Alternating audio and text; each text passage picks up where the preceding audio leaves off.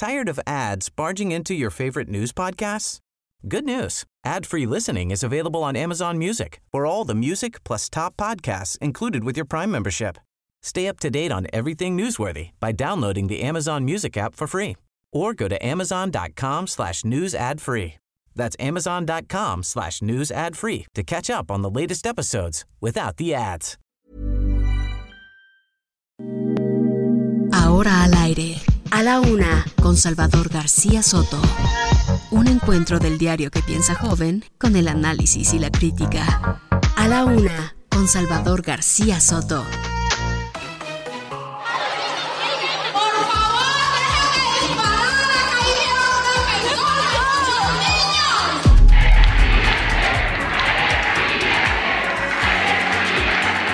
no hay la intención de que se imponga un partido único.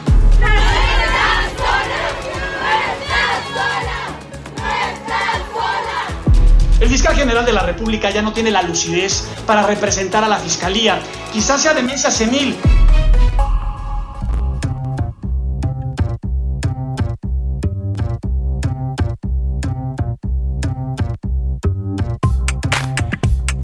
Ya es la una de la tarde en punto en el centro de la República. Los saludamos con gusto, comenzando a esta hora del mediodía a la una. Este espacio informativo que hacemos para usted todos los días a esta hora del día. Aquí estamos, aquí nos encuentra en esta frecuencia en 98.5 de su FM, El Heraldo Radio, para informarle, pero también para acompañarle en esta parte de su día, para tratar también de hacerle el día más agradable. No siempre podemos, porque a veces las noticias son duras, son, son fuertes, pero tratamos siempre de pasar un buen rato y también hacérselo pasar a usted. En este jueves 28 de abril del año 2022 los saludamos con gusto. Estamos eh, eh, pues eh, arrancando este espacio. En las siguientes dos horas le estaremos acompañando, informando. Le tengo preparado un programa con todas las noticias importantes, con las historias de este día, con entrevistas con los protagonistas de la noticia, con las voces importantes y sobre todo también con su participación, que ya sabe que en este programa es fundamental.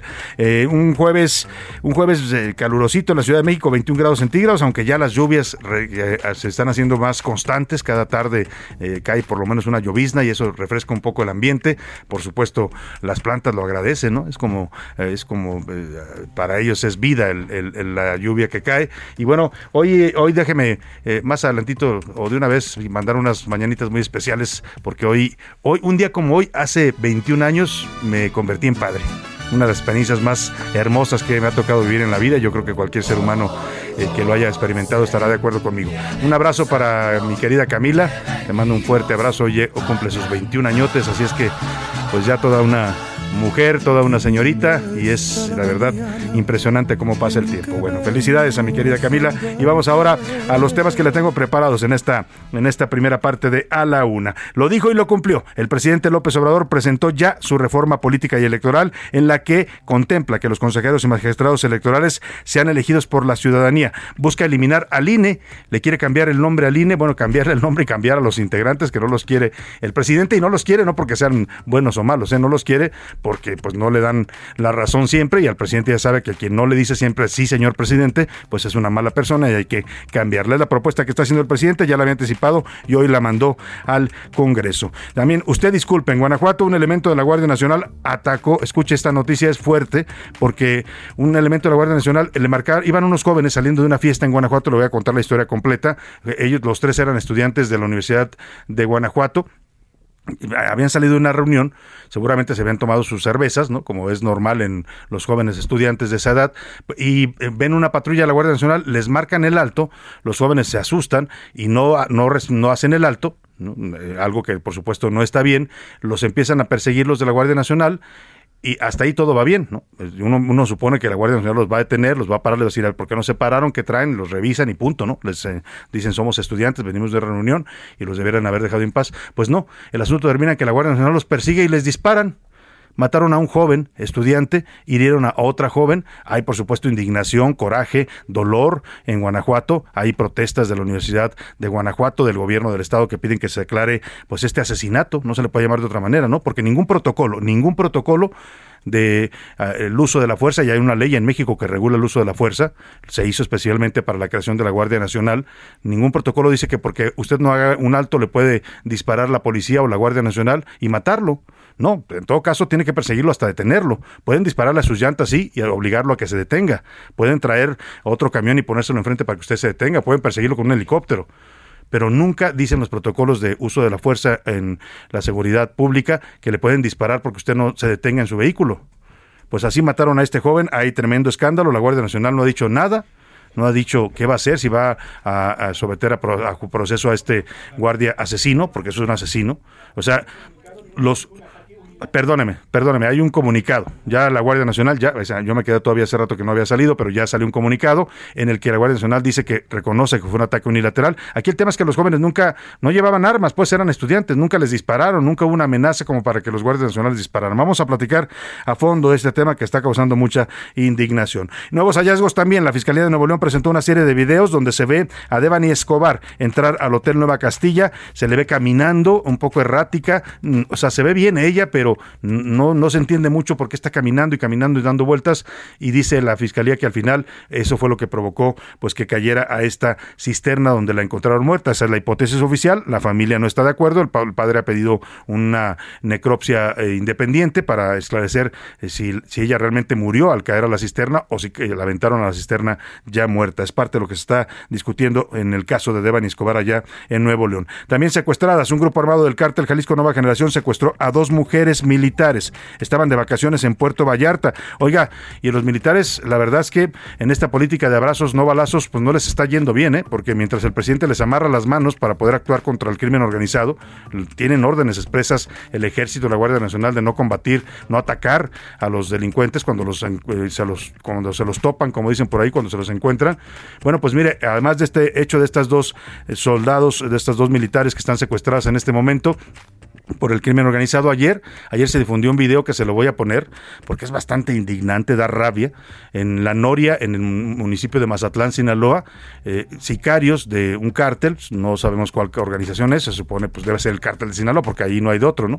Es Sinaloa, debe ser el cártel de Sinaloa. Someten, detienen a son como seis soldados del ejército mexicano, los someten, los tiran al piso, los están pisoteando y les dicen una serie de groserías, los denigran, los humillan los hombres armados, por supuesto, y de esto tampoco ha dicho nada el ejército hasta ahorita, ¿eh? no han dicho nada de este asunto. El ejército anda más ocupado en talar la selva maya, en tirar los árboles allá en la selva maya, que en defender a sus integrantes. Bueno, vamos a hablar también de este tema. En los deportes, les rasguñaron el empate. Los Pumas de la UNAM igualaron a dos contra el Seattle. Oiga, iba ganando Pumas 2 a 0, ¿eh? y se dejaron empatar, lo cual no es un resultado pues muy bueno para Pumas para el partido de ida que se va a jugar la próxima semana allá en la ciudad de Seattle. El ex campeón de la CONCACAF CONCACAF va a quedar eh, definido, más bien el campeón de esta final de la CONCACAF se define la próxima semana, ya le decía, en la ciudad estadounidense de Seattle. Además, hoy es draft de la NFL, hoy se hace, como dicen, el mercado de piernas para que los equipos elijan a sus jugadores. La liga y los aficionados conocerán también cuáles serán sus próximas estrellas. En el entretenimiento, Priscila Reyes nos tiene muy buenas noticias sobre Café Tacuba y más audios también de este juicio que está teniendo lugar en los Estados Unidos en las Cortes Federales entre Johnny Depp y Amber Heard, su ex esposa. Vaya temas que han salido a flote ahí y que se han exhibido sobre la relación entre estos dos personajes del mundo del eh, cine. Eh, la verdad, bastante fuerte lo que se ha conocido en ese juicio. Nos va a platicar Priscila Reyes. Vámonos, si le parece, a las preguntas de este día. En este jueves le tengo preguntas interesantes para que usted, como siempre lo hace, y nos da mucho gusto que lo haga, participe y haga este programa con nosotros. Esta es la opinión de hoy primer tema que le pongo sobre la mesa en este jueves es precisamente este caso que le platicaba. Un elemento de la Guardia Nacional asesinó a Ángel Rangel, un joven estudiante de la Universidad de Guanajuato, e hirió a otra joven estudiante también al perseguirlos porque los jóvenes no respetaron un alto que les marcaron los elementos de la Guardia.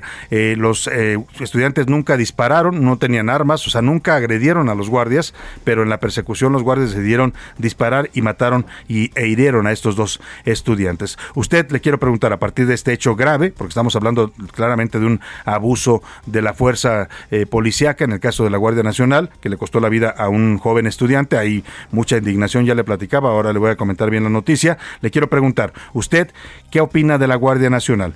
¿Realmente ha cumplido con la labor para proteger a los mexicanos y darnos más seguridad, pacificar al país, como ofreció el presidente López Obrador. Sí, estamos más seguros desde que se creó la Guardia. No, la Guardia no actúa, solamente ataca a civiles y no atiende, no detiene a narcotraficantes. Y tres, estamos exactamente igual, ni para atrás ni para adelante en materia de seguridad en el gobierno de López Obrador, igual que con Calderón, que tanto critica, igual que con Peña Nieto. Y si me apura, incluso hay quienes pensamos que estamos peor que en, esos dos sexenios que ya de por sí fueron nefastos.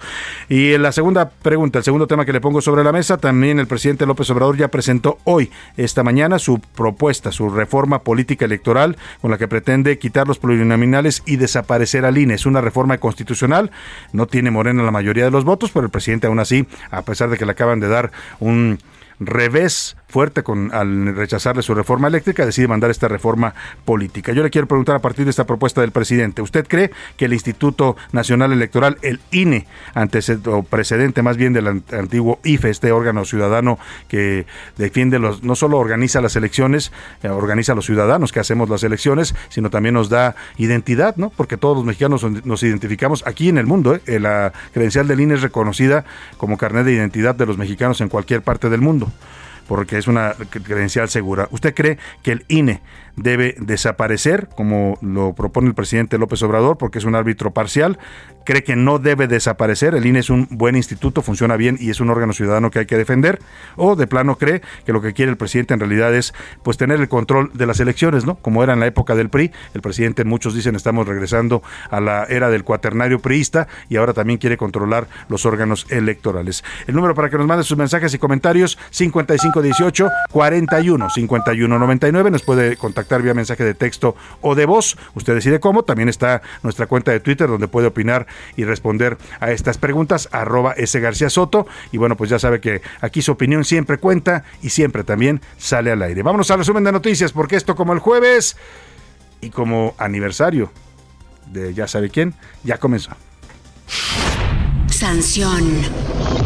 El Consejo General del INE multó con 448 mil pesos al gobernador de Nuevo León, Samuel García, por triangular recursos de manera ilegal de empresas familiares a su campaña. ¿Castigo? La empresa española Iberdrola redujo su flujo de inversiones en México en un 69% durante el último bienio, al pasar de 212 millones a 16 millones de dólares. Buen trato. Empresarios restauranteros de bares y antros firmaron un convenio con la Procuraduría Ambiental y de Ordenamiento Territorial Capitalina para respetar los niveles de contaminación auditiva en las principales zonas comerciales de la Ciudad de México. A por él. El ex candidato del PRD al gobierno de Baja California, Jaime Martínez Veloz, presentó ante la Cámara de Diputados una solicitud de juicio político en contra de Jaime Bonilla, actual senador por Morena y exgobernador de dicha entidad. Por las nubes. Los precios futuros del gas natural en Europa subieron 23% debido a los cierres de flujo del combustible en Rusia. Una de la tarde con 12 minutos. Vamos a la información en este jueves. Le platico. Ya hoy por la mañana, en su conferencia matutina, el presidente López Obrador informó que hoy va a enviar al Congreso, a la Cámara de Diputados, su propuesta de reforma electoral. Con esta propuesta busca desaparecer al INE. En vez del INE, en vez del Instituto Nacional Electoral que existe actualmente, el presidente propone crear el Instituto Nacional de Elecciones y Consultas Populares. Así le quiere llamar el presidente a su órgano electoral. Aquí el asunto es delicado, ¿eh? porque el INE nos ha costado a los mexicanos décadas ya, desde 1997 para constituirlo, para fortalecerlo como un órgano ciudadano, para crear un servicio nacional electoral. Hay una serie de funcionarios especializados en el INE en organizar elecciones que son reconocidos a nivel internacional. ¿eh? Que son reconocidos en todo el mundo. El INE es reconocido como uno de los órganos electorales más seguros y confiables. Lo invitan a, dar cursos en otros países para, para eh, saber organizar su sistema electoral. Pero la gran virtud del INE, más que, mire, yo le he dicho muchas veces, el presidente López Obrador y muchos de sus eh, seguidores se confunden. Creen que el INE es Lorenzo Córdoba, creen que el INE es Ciro Murayama, creen que eh, son estos personajes que son consejeros electorales y que representan o dirigen al INE. Pero el INE es mucho más. El INE es el, somos los ciudadanos que cada elección nos, nos llaman, nos convocan a participar unos votando y otros organizando las elecciones. Usted recuerde en este momento cuando usted va a votar, ¿qué es lo que encuentra? Encuentra a sus vecinos, a sus amigos, a veces hasta a los familiares, ¿no? A, uno mismo le ha tocado estar ahí recibiendo las boletas, eh, verificando los votos, contándolos. Somos, somos los ciudadanos, el INE somos los ciudadanos, para que quede claro.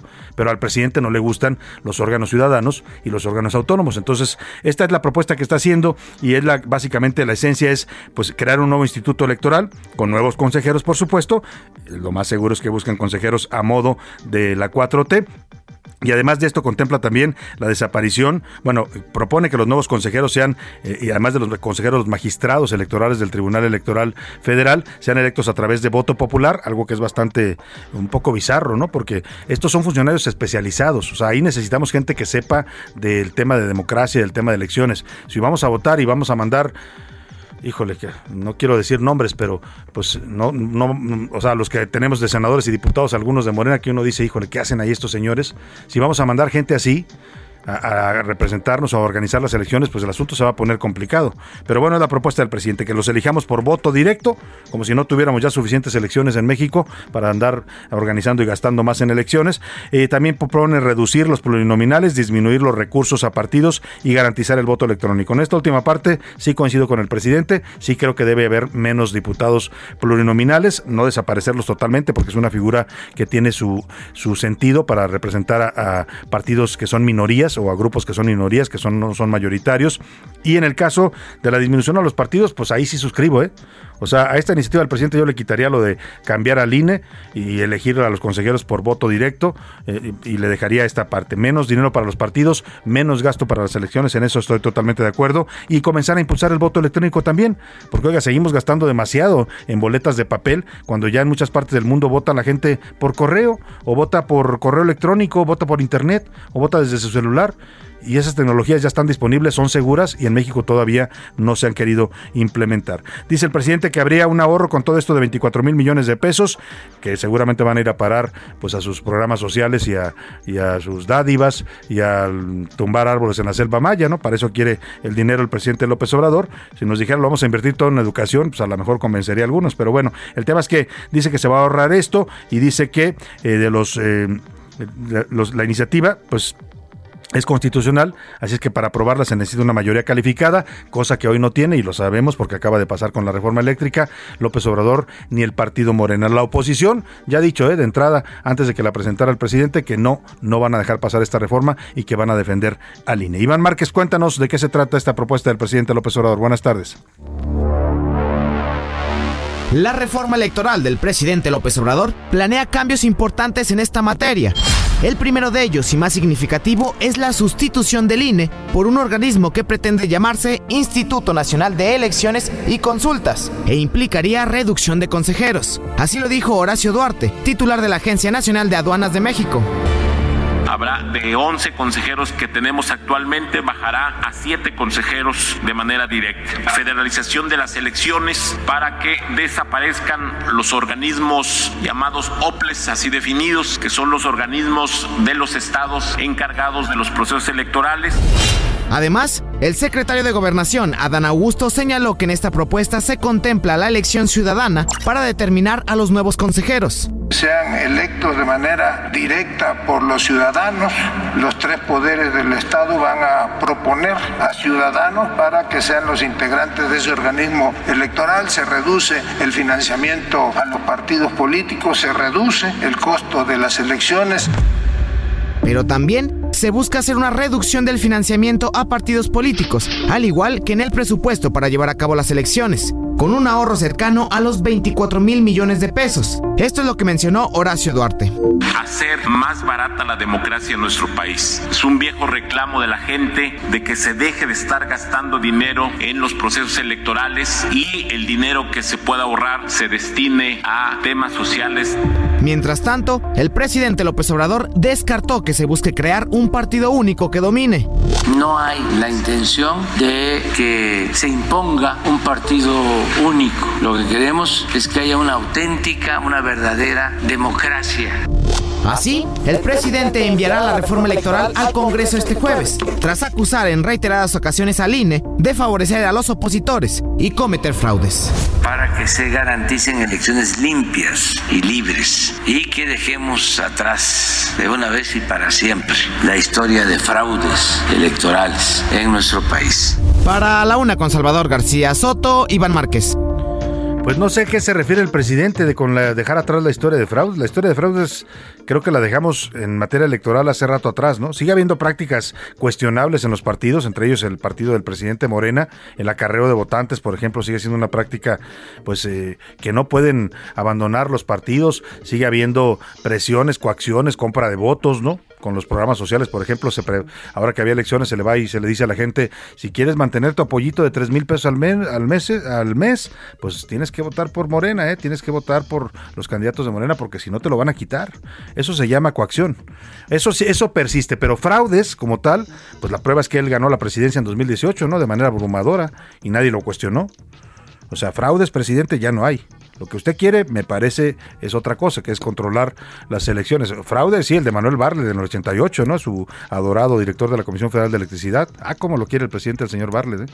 Eh, eh, ese sí era fraude. Ese sí, pregúntele. Si quiere dejar atrás los fraudes, corra a Barlet de su gabinete y ya no va a tener ahí a gente fraudulenta. Pero bueno, al respecto de esta propuesta, los senadores del PAN ya expresaron su absoluto rechazo a la reforma electoral del presidente. Dicen que busca destruir la democracia en México. En Twitter, el grupo parlamentario del PAN dijo que lo que quiere López Obrador es desaparecer al INE, despedir a los consejeros y magistrados, apoderarse del sistema electoral como cuando lo tenía precisamente Manuel Barlet, entre otras arbitrariedades. Nuestro rechazo absoluto a esta reforma, dice el grupo de senadores del PAN. Por cierto, el titular de la UIF, de la Unidad de Inteligencia Financiera, Pablo Gómez, rechazó el llamado de los senadores de Morena para investigar a los diputados que votaron en contra de la reforma eléctrica. Bueno, menos mal, un poco de cordura en el señor Pablo Gómez, ¿no? Digo que él no va a investigar a ningún diputado porque, oiga, pues, ¿por qué los van a investigar? Porque votaron eh, en contra de una iniciativa, ¿no? Pero bueno, digo un poco de cordura porque hace poco decía que nos quería acusar a todos los que no fuimos a votar a la consulta de revocación de mandato, que porque era obligatorio ir a votar a esa consulta, ¿no? Según Pablo Gómez. ¿No? Pues bueno, pues así que bueno, ahí está el tema de la reforma. ¿Usted qué piensa de esta propuesta del presidente López Obrador? Por supuesto, ya sabe que nos puede hacer llegar sus comentarios y opiniones al 5518 41 51 99 o también a arroba S García Soto. Vamos a otro tema. Eh, ayer hubo dos, dos eh, hechos graves eh, en cuanto a las Fuerzas Armadas en México. Fuerzas Armadas que están involucradas, porque así lo ha decidido este gobierno, en la lucha contra la inseguridad. Eh, dos mujeres marinas. La primera anécdota se la platico porque es grave y a ver si me tienen por ahí el audio, por favor, Priscila, José Luis, el audio de este video eh, ocurrido ayer en Mazatlán, Sinaloa, en la comunidad de La Noria, donde unos sicarios, supongo que son del cártel de Sinaloa, pues someten detienen, detienen a un grupo de militares, son unos seis o siete militares. La imagen que se ve y lo que va a escuchar usted es fuerte, se lo advierto porque hay, palabras, hay groserías, así hablan estos sujetos. Eh, están humillando y están pisoteando, literalmente pisoteando, les ponen el pie sobre el cuerpo porque los tienen eh, boca abajo a los soldados y escuche usted la cantidad de lindezas que les dicen. ¡Verga, puto! ¡No te ¡Eh, no que muy guabudo, verga! Eh. No, no le ¡Que no la hacen de verga, putos! Eh. Bueno, pues ya quitémoslo porque es un lenguaje bastante florido el que usan estos sicarios. Ellos están armados, a los guardias los tienen desarmados y sometidos, los están ofendiendo, denigrando, humillando, pisoteando. Los guardias, evidente, los, los soldados que están con su uniforme militar no pueden hacer nada. Le voy a compartir este video en arroba ese Soto para que lo vea. Ese fue el primero hecho. El segundo, dos, eh, dos eh, eh, mujeres militares fueron secuestradas en Jalisco. La Sedena ya lo confirmó este secuestro. Dijo que Juan Carlos Valencia, el 03, hijo no reconocido de Nemesio Ceguera el Mencho, líder del cártel Jalisco Nueva Generación, fue el autor de este secuestro. Mayeli Mariscal, nuestra corresponsal allá en Jalisco, nos cuenta de este secuestro de dos mujeres militares del ejército. Eh, hola, ¿qué tal, Salvador? Muy buenas tardes. Pues un oficial pedagoga y un sargento oficinista, ambas mujeres militares, se encontraban en Puerto Vallarta eh, gozando de unas vacaciones en un inmueble rentado, como pues muchas personas suelen hacerlo, y este secuestro se da en los primeros minutos de este jueves a las 0056 horas. Es eh, cuando ingresan a este eh, Coto Yubarta, ubicado en el fraccionamiento Marina Vallarta, los eh, pues los responsables del secuestro eh, amagan a los vigilantes, ingresan de forma violenta y se llevan a estas dos mujeres. En rueda de prensa que se dio ahí en Puerto Vallarta, pues se confirmó por parte del general comandante de la 41 zona militar Vicente Pérez López que eh, ya hay un pues gran número de elementos desplegados tanto de la Marina, de la Guardia Nacional, elementos también de la Sedena, alrededor de 400 150 y se espera que lleguen más en las próximas horas que están eh, pues realizando la búsqueda de estas dos mujeres, además en los carreteros también y en Bahía de Banderas se encuentra el despliegue respecto a los motivos de este secuestro. Eh, dice que no tienen relación con este operativo que se realizó eh, para eh, Muy bien. Mayeli Mariscal nos corta la guillotina, pero vamos a ir más adelante contigo con más información de este caso. Vamos a la pausa por lo pronto y volvemos con más para usted aquí en la una. Y ahora también se escucha. Sigue escuchando a la una con Salvador García Soto. Ahora, la rima de Valdés. O de Valdés, la rima. Quiero un alto en el camino hacer en este momento, porque hay un descontento general por un cretino que rige nuestro destino. Es que nomás un vocero tenemos en el sendero, una cara mañanera de quien se nos prometiera que no sería tan grosero. Y en principio, varias voces, que si Ebrard y otros carnales, hablaban, pues ahora, ¿cuáles? Ahora ya solo da coces, y parece el acabose de un gobierno que es plural. El Señor habla en plural, o sea, se dice nosotros, pero ¿quiénes son los otros? No hay nadie, neta. ¿Cuál? Es que cuando uno conjuga en la primera persona del plural, cae en la zona de equipo y diversidad. Yo les digo la verdad, no parece que hay ideas de los expertos. No veas, porque ante la muchedumbre se las come de la lumbre. ¡Ay, qué prácticas tan feas!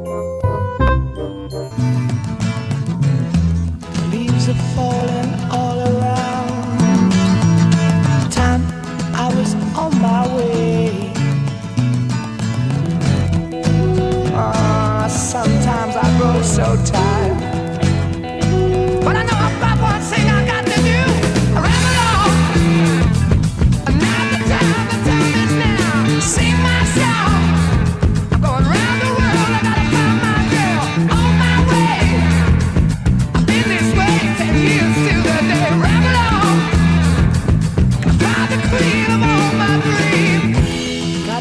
Una de la tarde con 32 minutos. Hemos regresado a este ritmo de Led Zeppelin con esta canción que se llama Rumble On, Divagar. Está inspirada en fragmentos que citan al Señor de los Anillos, esta gran novela de J.R.R. Tolkien, que después se volviera ya pues toda una saga de películas en Hollywood, el, este tema del Señor de los Anillos. Eh, desde allá, por los años 70, los eh, integrantes de Led Zeppelin homenajaban esta obra literaria con esta gran canción. Escuchemos un poco más y ahora seguimos con más información en A la Una.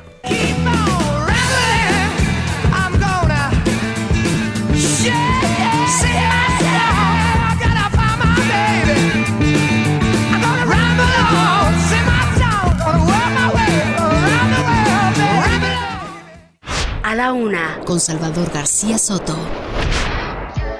Oiga, y vamos a más información. Esta historia que ya le adelanté, que está causando indignación. Hay protestas de la Universidad de Guanajuato, el gobierno de Guanajuato también, el panista Diego Sinoé ha dicho pues que eh, va a exigir a las autoridades federales, a la Guardia Nacional, que esclarezcan estos hechos, que se sancione a los responsables. Ya le, ya le adelantaba yo, un estudiante de agronomía de la Universidad de Guanajuato murió y una alumna también de esta universidad resultó herida.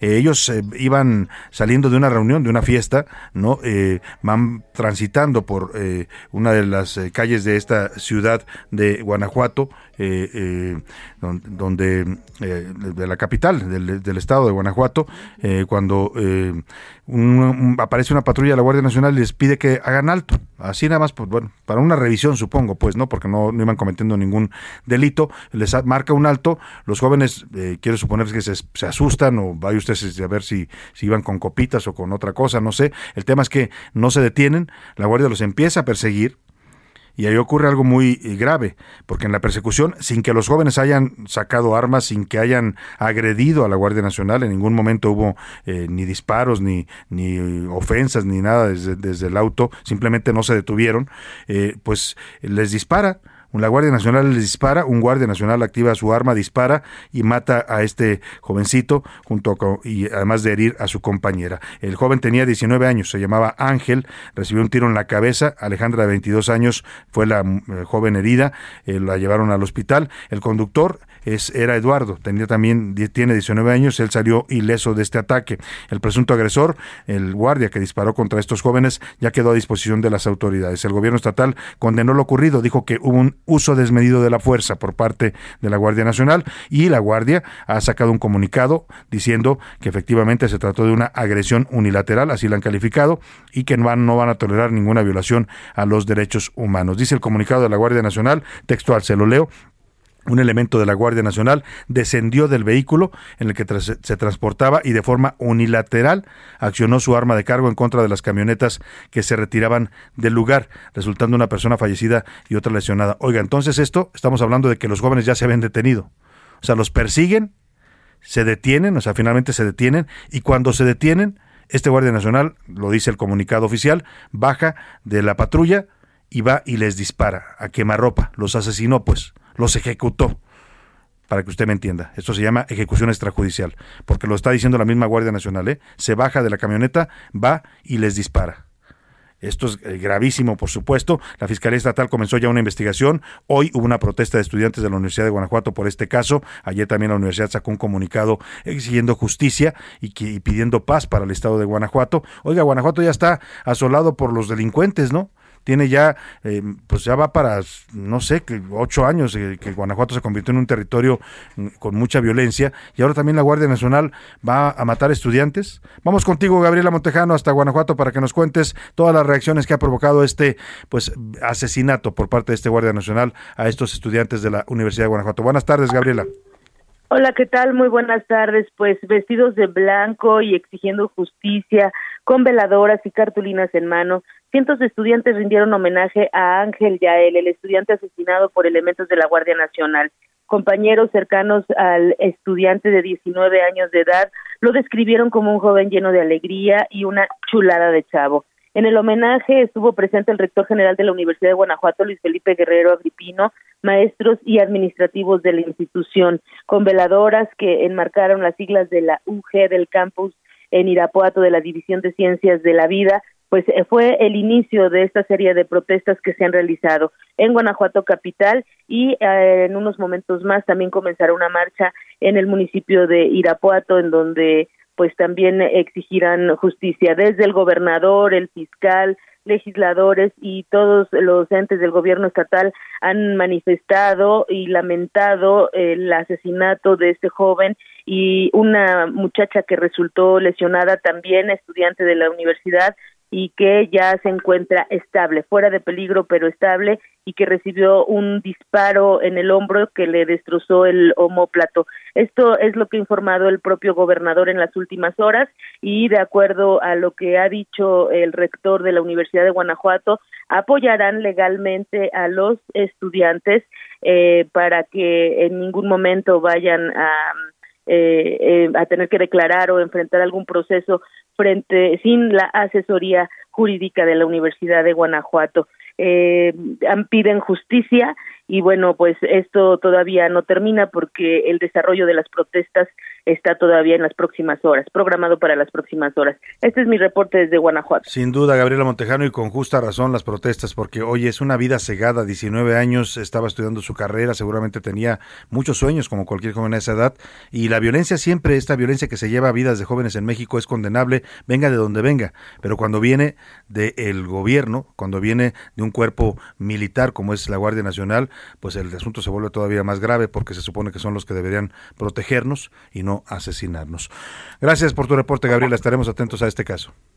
Muy buena tarde. Muy buena tarde. Oiga, y la violencia, pues en el país está imparable. ¿eh? Lamentablemente, estas cosas yo no quisiera informárselas, francamente, porque son cosas duras, son cosas fuertes, eh, pero si no se las decimos aquí, usted nunca se va a enterar, ¿eh? porque en, en la mañanera no se habla de esto. Jamás va a escuchar usted que la señorita Vilchis, que lee tan mal y dice tantas tonterías, va, salga a decir, es terrible porque asesinaron a, cinco cuerpos en Guanajuato, en, en Acapulco, que es lo que le voy a contar ahora, y el presidente tampoco va a hablar de esto, ¿no?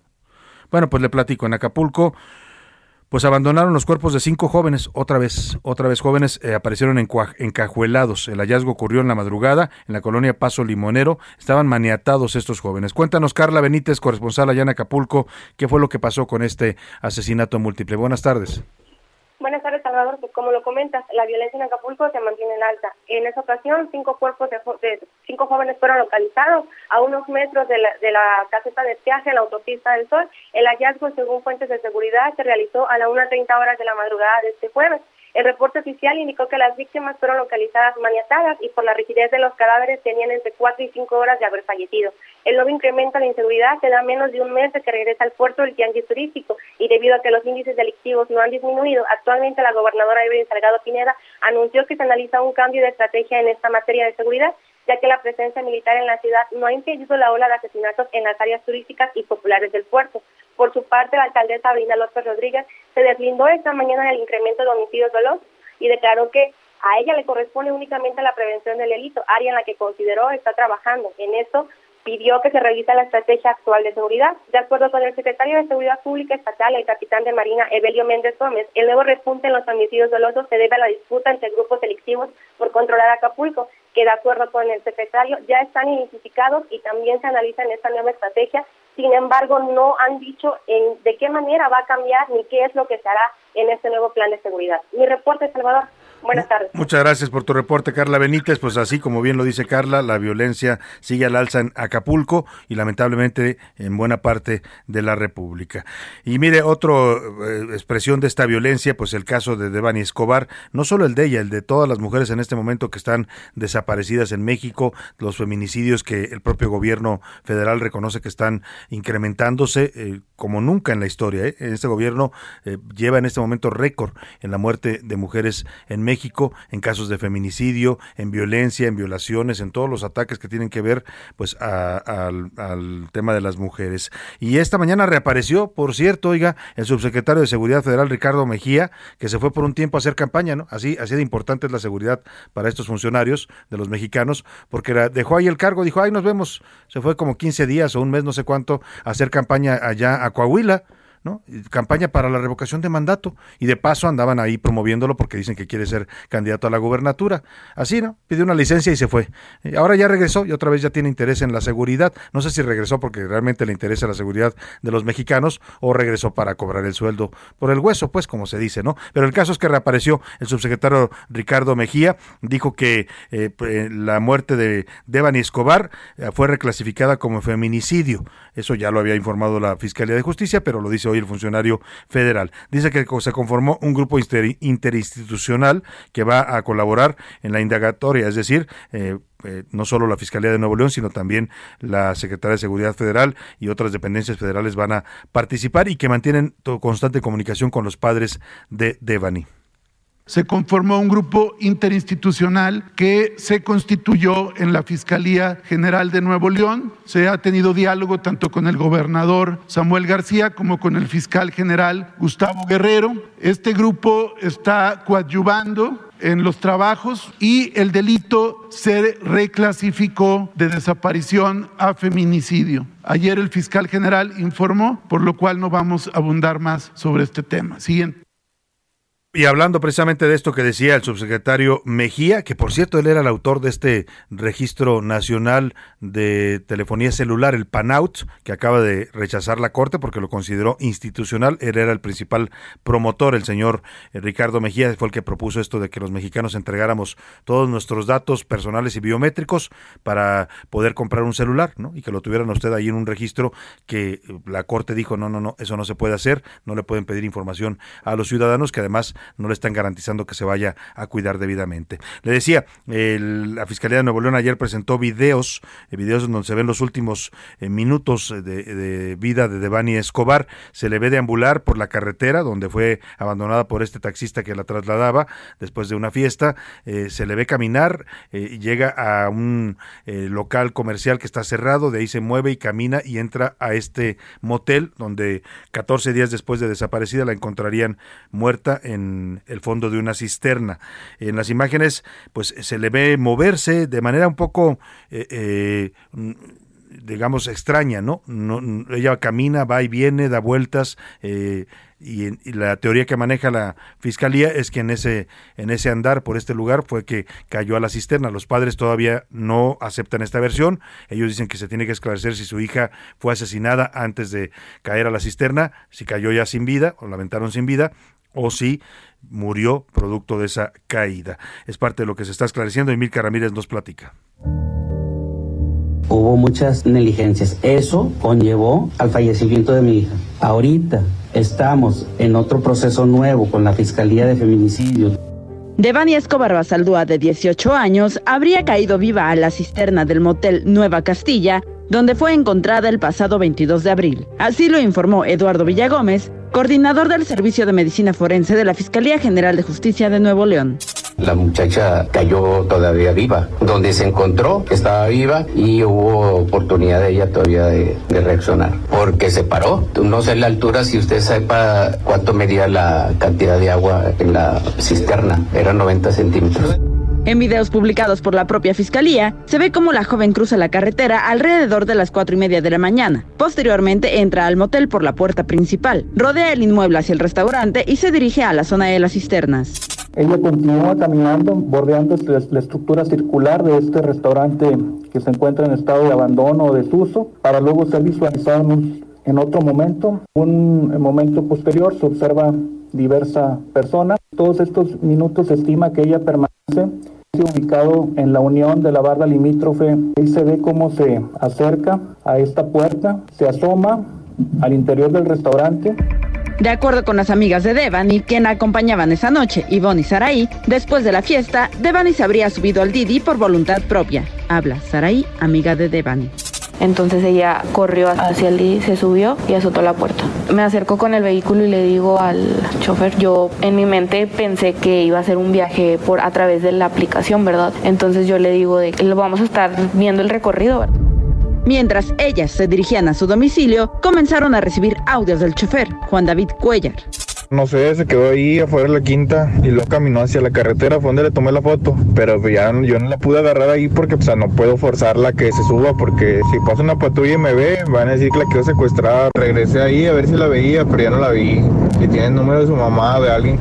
Debido a las insuficiencias y omisiones en la búsqueda, fueron destituidos el fiscal de búsqueda de personas desaparecidas y el fiscal antisecuestros. Para A la Una con Salvador García Soto, Milka Ramírez. Bueno, este recuento que nos hace Milka con todos los testimonios, el del taxista que la llevaba, el de las amigas que estuvieron con ella en la fiesta, eh, pues hay testimonios fuertes, duros, que hablan de que ella también pues eh, había eh, estado bebiendo en la fiesta, que no estaba en un estado muy conveniente, pero más allá de eso, pues se tiene que esclarecer qué fue lo que pasó, ¿no? Porque ninguna mujer tiene prohibido en este país ni tomar una copa o si así lo desea, ni salir de noche, ni pues lo pueden hacer. El tema es que lo hagan con seguridad y en lo que se tiene que esclarecer es qué pasó con esta joven. La asesinaron, cayó accidentalmente, tiene que haber un peritaje claro. Y mire, este caso está exhibiendo y desnudando la gravedad que tenemos en México, la deficiencia de procuradurías y fiscalías eficaces para darnos seguridad. Se supone que las iban a mejorar cuando las transformaron de procuradurías a fiscalías, pero siguen igual o peor. ¿eh? Eh, y en la muestra es esta de Nuevo León, ya es una fiscalía autónoma y se tardaron 14 días para encontrar a una joven cuando sabían dónde se había visto por última vez. Ahí está la fotografía del taxista. El cuerpo estaba a, ¿qué le gusta? 30, 40 metros. Bueno, ni así pudieron localizarla, tardaron 14 días. Así de deficientes, de ineptos y de mal están las procuradurías y las fiscalías de justicia en nuestro país. Y bueno, vamos a otro tema rápidamente. Le recuerdo que hoy, si usted tiene menores de 12, entre 12 y 17 años, porque se va a vacunar a niños, pero en esta primera fase solamente a los que sean más bien adolescentes de 12 a 17 años. Puede empezar a registrarlos ya a partir de hoy en la página de mivacuna.salud.gov.mx. Usted lo registra con el nombre si es que, eh, que desea que su hijo sea vacunado y a partir del primero de mayo comenzarán a otorgarse estas vacunas. Para realizar este registro, lo único que tiene que hacer es ser menor de edad, tener entre 12 y 17 años, todavía menores de 12 años no van a ser vacunados, y tener a la mano su CURP, la CURP de el joven o el adolescente que se va a vacunar. También podrá solicitar el refuerzo de vacunación para personas mayores de 18 años. Así es que, pues si usted tiene un hijo en esta edad de 12, entre 12 y 17 y lo quiere vacunar contra el COVID, es el momento de acudir a esta página, mivacuna.salud .gov.mx. Ahí busque vacunación de menores de edad y le aparecerá seguramente para que haga usted el registro. Vámonos rápidamente al entretenimiento. Ya anda por aquí conmigo en la cabina Priscila Reyes y nos trae, nos trae chisme, pero del bueno, ¿eh?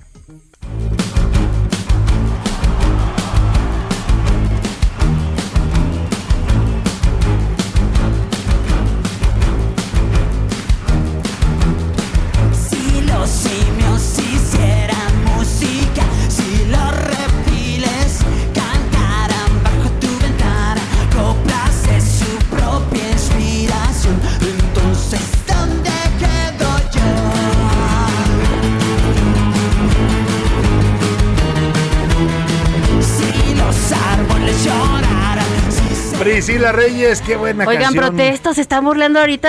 José Luis Sánchez Se están lo voy a, riendo de lo voy, Priscila, oye. lo voy Acúsalo, a acusar al acúsalo aire. con la CONAPRED. Me está discriminando por mi baja estatura. ¿Qué te pasa? Es que le decía a José Luis a Priscila ahorita que antes de que entráramos al aire que no se había dado cuenta que cuando se siente le cuelgan los pies de la Espe- silla. no, no, no, no, no me cuelgan los pies. En esta silla que subieron tanto, sí, Sí, es pero que mira. está en lo más mira, alto. Ahí Le está. bajo y Ya, ya la reguló, ya la reguló. A ver, Priscila, ¿por qué estamos escuchando a Café Tacuba? Ay, oye, Salvador, qué buena noticia hay. Eh, estamos escuchando justamente la versión locomotora de este segundo eh, Unplugged que hizo Café Tacuba. Ajá. No sé si lo recuerdas, que fue extraordinario. Y entonces ya, yo, yo ya les había aquí anticipado que habían dado a conocer unas fechas que iban a tener en el Auditorio Nacional. Pero lo que dan a conocer es la versión que va a tener Ay, Salvador, otra vez van con un segundo, que es este, este material como unplugged, Ujú. pero en versión sinfónica. Ah, caray, Café va a Tacuba ser- con sinfónica. Y va a ser una delicia. Uf, qué bien va a ¿O sonar. no? Imagínate, Ingrata. Turururururu. Con violines. Va a estar súper linda. ¿Cuáles son las fechas? Ahí anótele porque ya va a iniciar una eh, venta. El- eh, los boletos van a estar a venta 2 y 3 de mayo.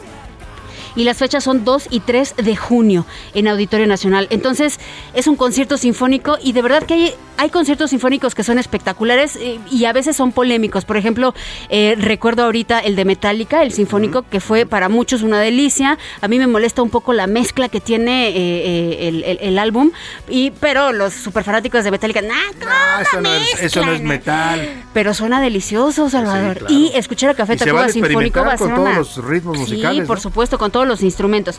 Esa es una. La otra que les tengo que decir, que casi me da el soponcio cuando lo vi, porque pensé que, que- que algo más había pasado, pero no, es que están dando a conocer que Ozzy Osbourne, el fundador de Black Sabbath, Sí. eh, este hombre tan, cada vez más famoso, Siempre ha sido famoso por su grupo, siempre ha sido considerado un padre para la música eh, metal, pero también, pues ya cuando salió en el reality de los Osbournes Sí, y que sí, veían sí, que era un poco torpe. Lo conocieron nuevas generaciones Lo también, ¿no? conocieron nuevas generaciones. Están comunicando que dio positivo a COVID Salvador. em, y pues es que tiene 73 años. Oye, ¿también sabes quién dio positivo a COVID? ¿quién? Canceló sus conciertos en Miami. ¿Quién? Juan Luis Guerra. Juan Luis Lo Guerra anunció ayer, también. también, sí. Entonces, mire, usted que escucha eh, de repente que le dicen, quítese el cubrebocas, ya no se lo ponga. No, señores, escuchen, estamos, si, si- seguimos dando a conocer Sí. eh, infectados de COVID y hay que seguir teniendo cuidado. Entonces, Ozzy Osbourne está contagiado. Vámonos a materia ya de el juicio de Amber Heard y Johnny Depp. ¿Cómo vamos, Salvador? Es un juicio que eh, se espera que dure seis semanas, ya llevamos dos.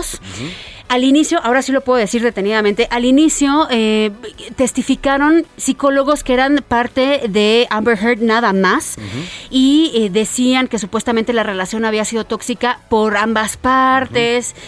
Y hace dos días entrevistaron a una mm, eh, psicóloga forense que dijo, a ver, no, de entrada, todos los psicólogos sabemos en nuestra materia que no puedes testificar o no puedes emitir un Por juicio objetivo por un paciente, Claro, así es, que, que tienes tienes una en relación con él. Sí, tú lo que tienes que, para emitir un, un juicio objetivo, tienes que hacerle una prueba, pero no que sea tu paciente. claro. Y entonces, ayer hizo eh, escándalo que ya esta psicóloga pues ya decía cuál era el diagnóstico de Amber Heard. Vamos a escuchar el audio. El 3. Los resultados de la evaluación son dos diagnósticos.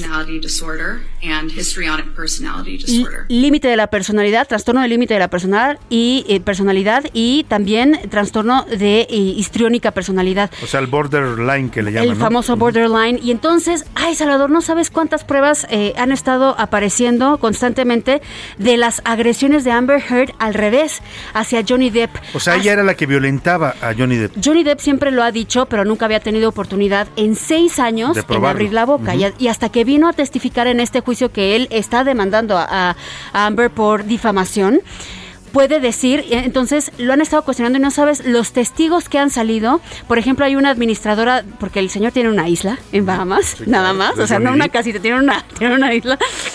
Ha testificado que una vez vio una pelea y que Johnny Depp traía rota la nariz, o sea, porque le aventaron una la- lata. Y vio cómo lo jalaba y lo rasguñaba, y- o sea, están más lo del dedo. Mira, Híjole, está estadísticamente son mucho menores, pero sí hay también casos de violencia Por de supuesto. mujeres en contra de hombres en, en relaciones de pareja. Por supuesto, y es relevante el diagnóstico a Amber Heard porque justamente dicen que las personas que tienen esta combinación de trastornos pueden ser agresivas con sus parejas. Pues qué Y interesante chantajearlos caso. y decirles que fue al revés. Interesante caso, lo seguiremos de cerca, Priscila Reyes, contigo. Vámonos a la pausa, ya que fue la primera hora y regresamos con más para usted aquí en A la Una. Heraldo Radio 98.5 FM, una estación de Heraldo Media Group, transmitiendo desde Avenida Insurgente Sur 1271, Torre Carrachi, con 100.000 watts de potencia radiada. Ya estamos de vuelta con A la Una con Salvador García Soto.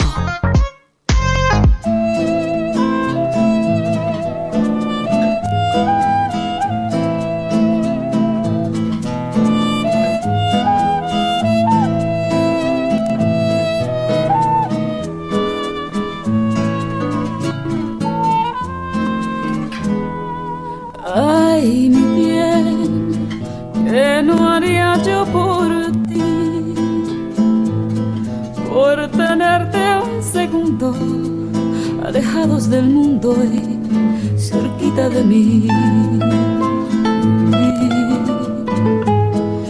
Ay, mi bien, como el río Magdalena que se funde en la arena del mar. Quiero fundirme yo en ti. Hay amores vuelven resistentes a los daños, como el vino que mejora con los años. Así crece lo que siento yo por ti.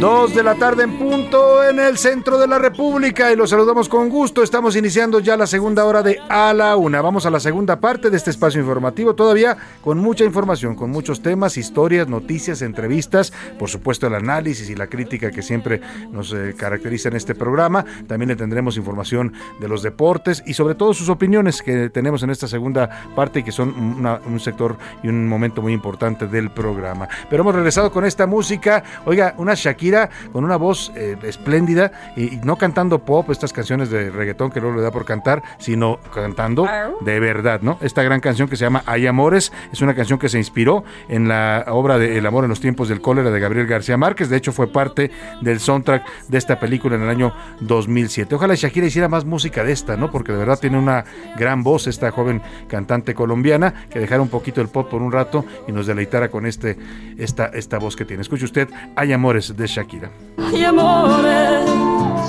que se vuelven resistentes a los daños, como como el vino que mejora con los años. Así crece lo que siento yo por ti.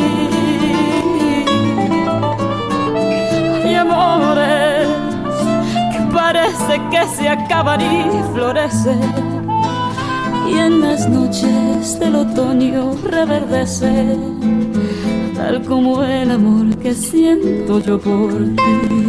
Ay, ay, ay, para todos los que están enamorados, esta gran canción de Shakira. Y vamos a la información que le tengo en esta, preparada para esta segunda hora, los temas importantes que todavía vamos a estar comentando con usted. Antes déjeme agradecerle si recién nos está sintonizando y nos encontró por ahí en el cuadrante, en el internet, en su teléfono. Bienvenido, esto es a la una. Yo soy Salvador García Soto, en nombre de todo este equipo de profesionales que me acompaña, les saludo con gusto. Estaremos todavía una hora más de información, eh, de deportes, de entretenimiento, de todo lo que le tenemos preparado en este programa. A los que continúan con nosotros desde la una, nuestro público querido y fiel, gracias de verdad, gracias por preferir esta opción informativa en la radio mexicana. Es un gusto siempre ser parte de su día a día. Le platico, en Tijuana, Baja California, la Fiscalía Local busca a Oscar Gómez Islas. Era escolta de Jorge Hanron. Oiga, este es un caso literalmente que se va a poner caliente, caliente como se llama el grupo de empresas del señor Jorge Hanron, su hipódromo, sus casinos, ¿no? que aquí tenemos varios en la Ciudad de México, todo el emporio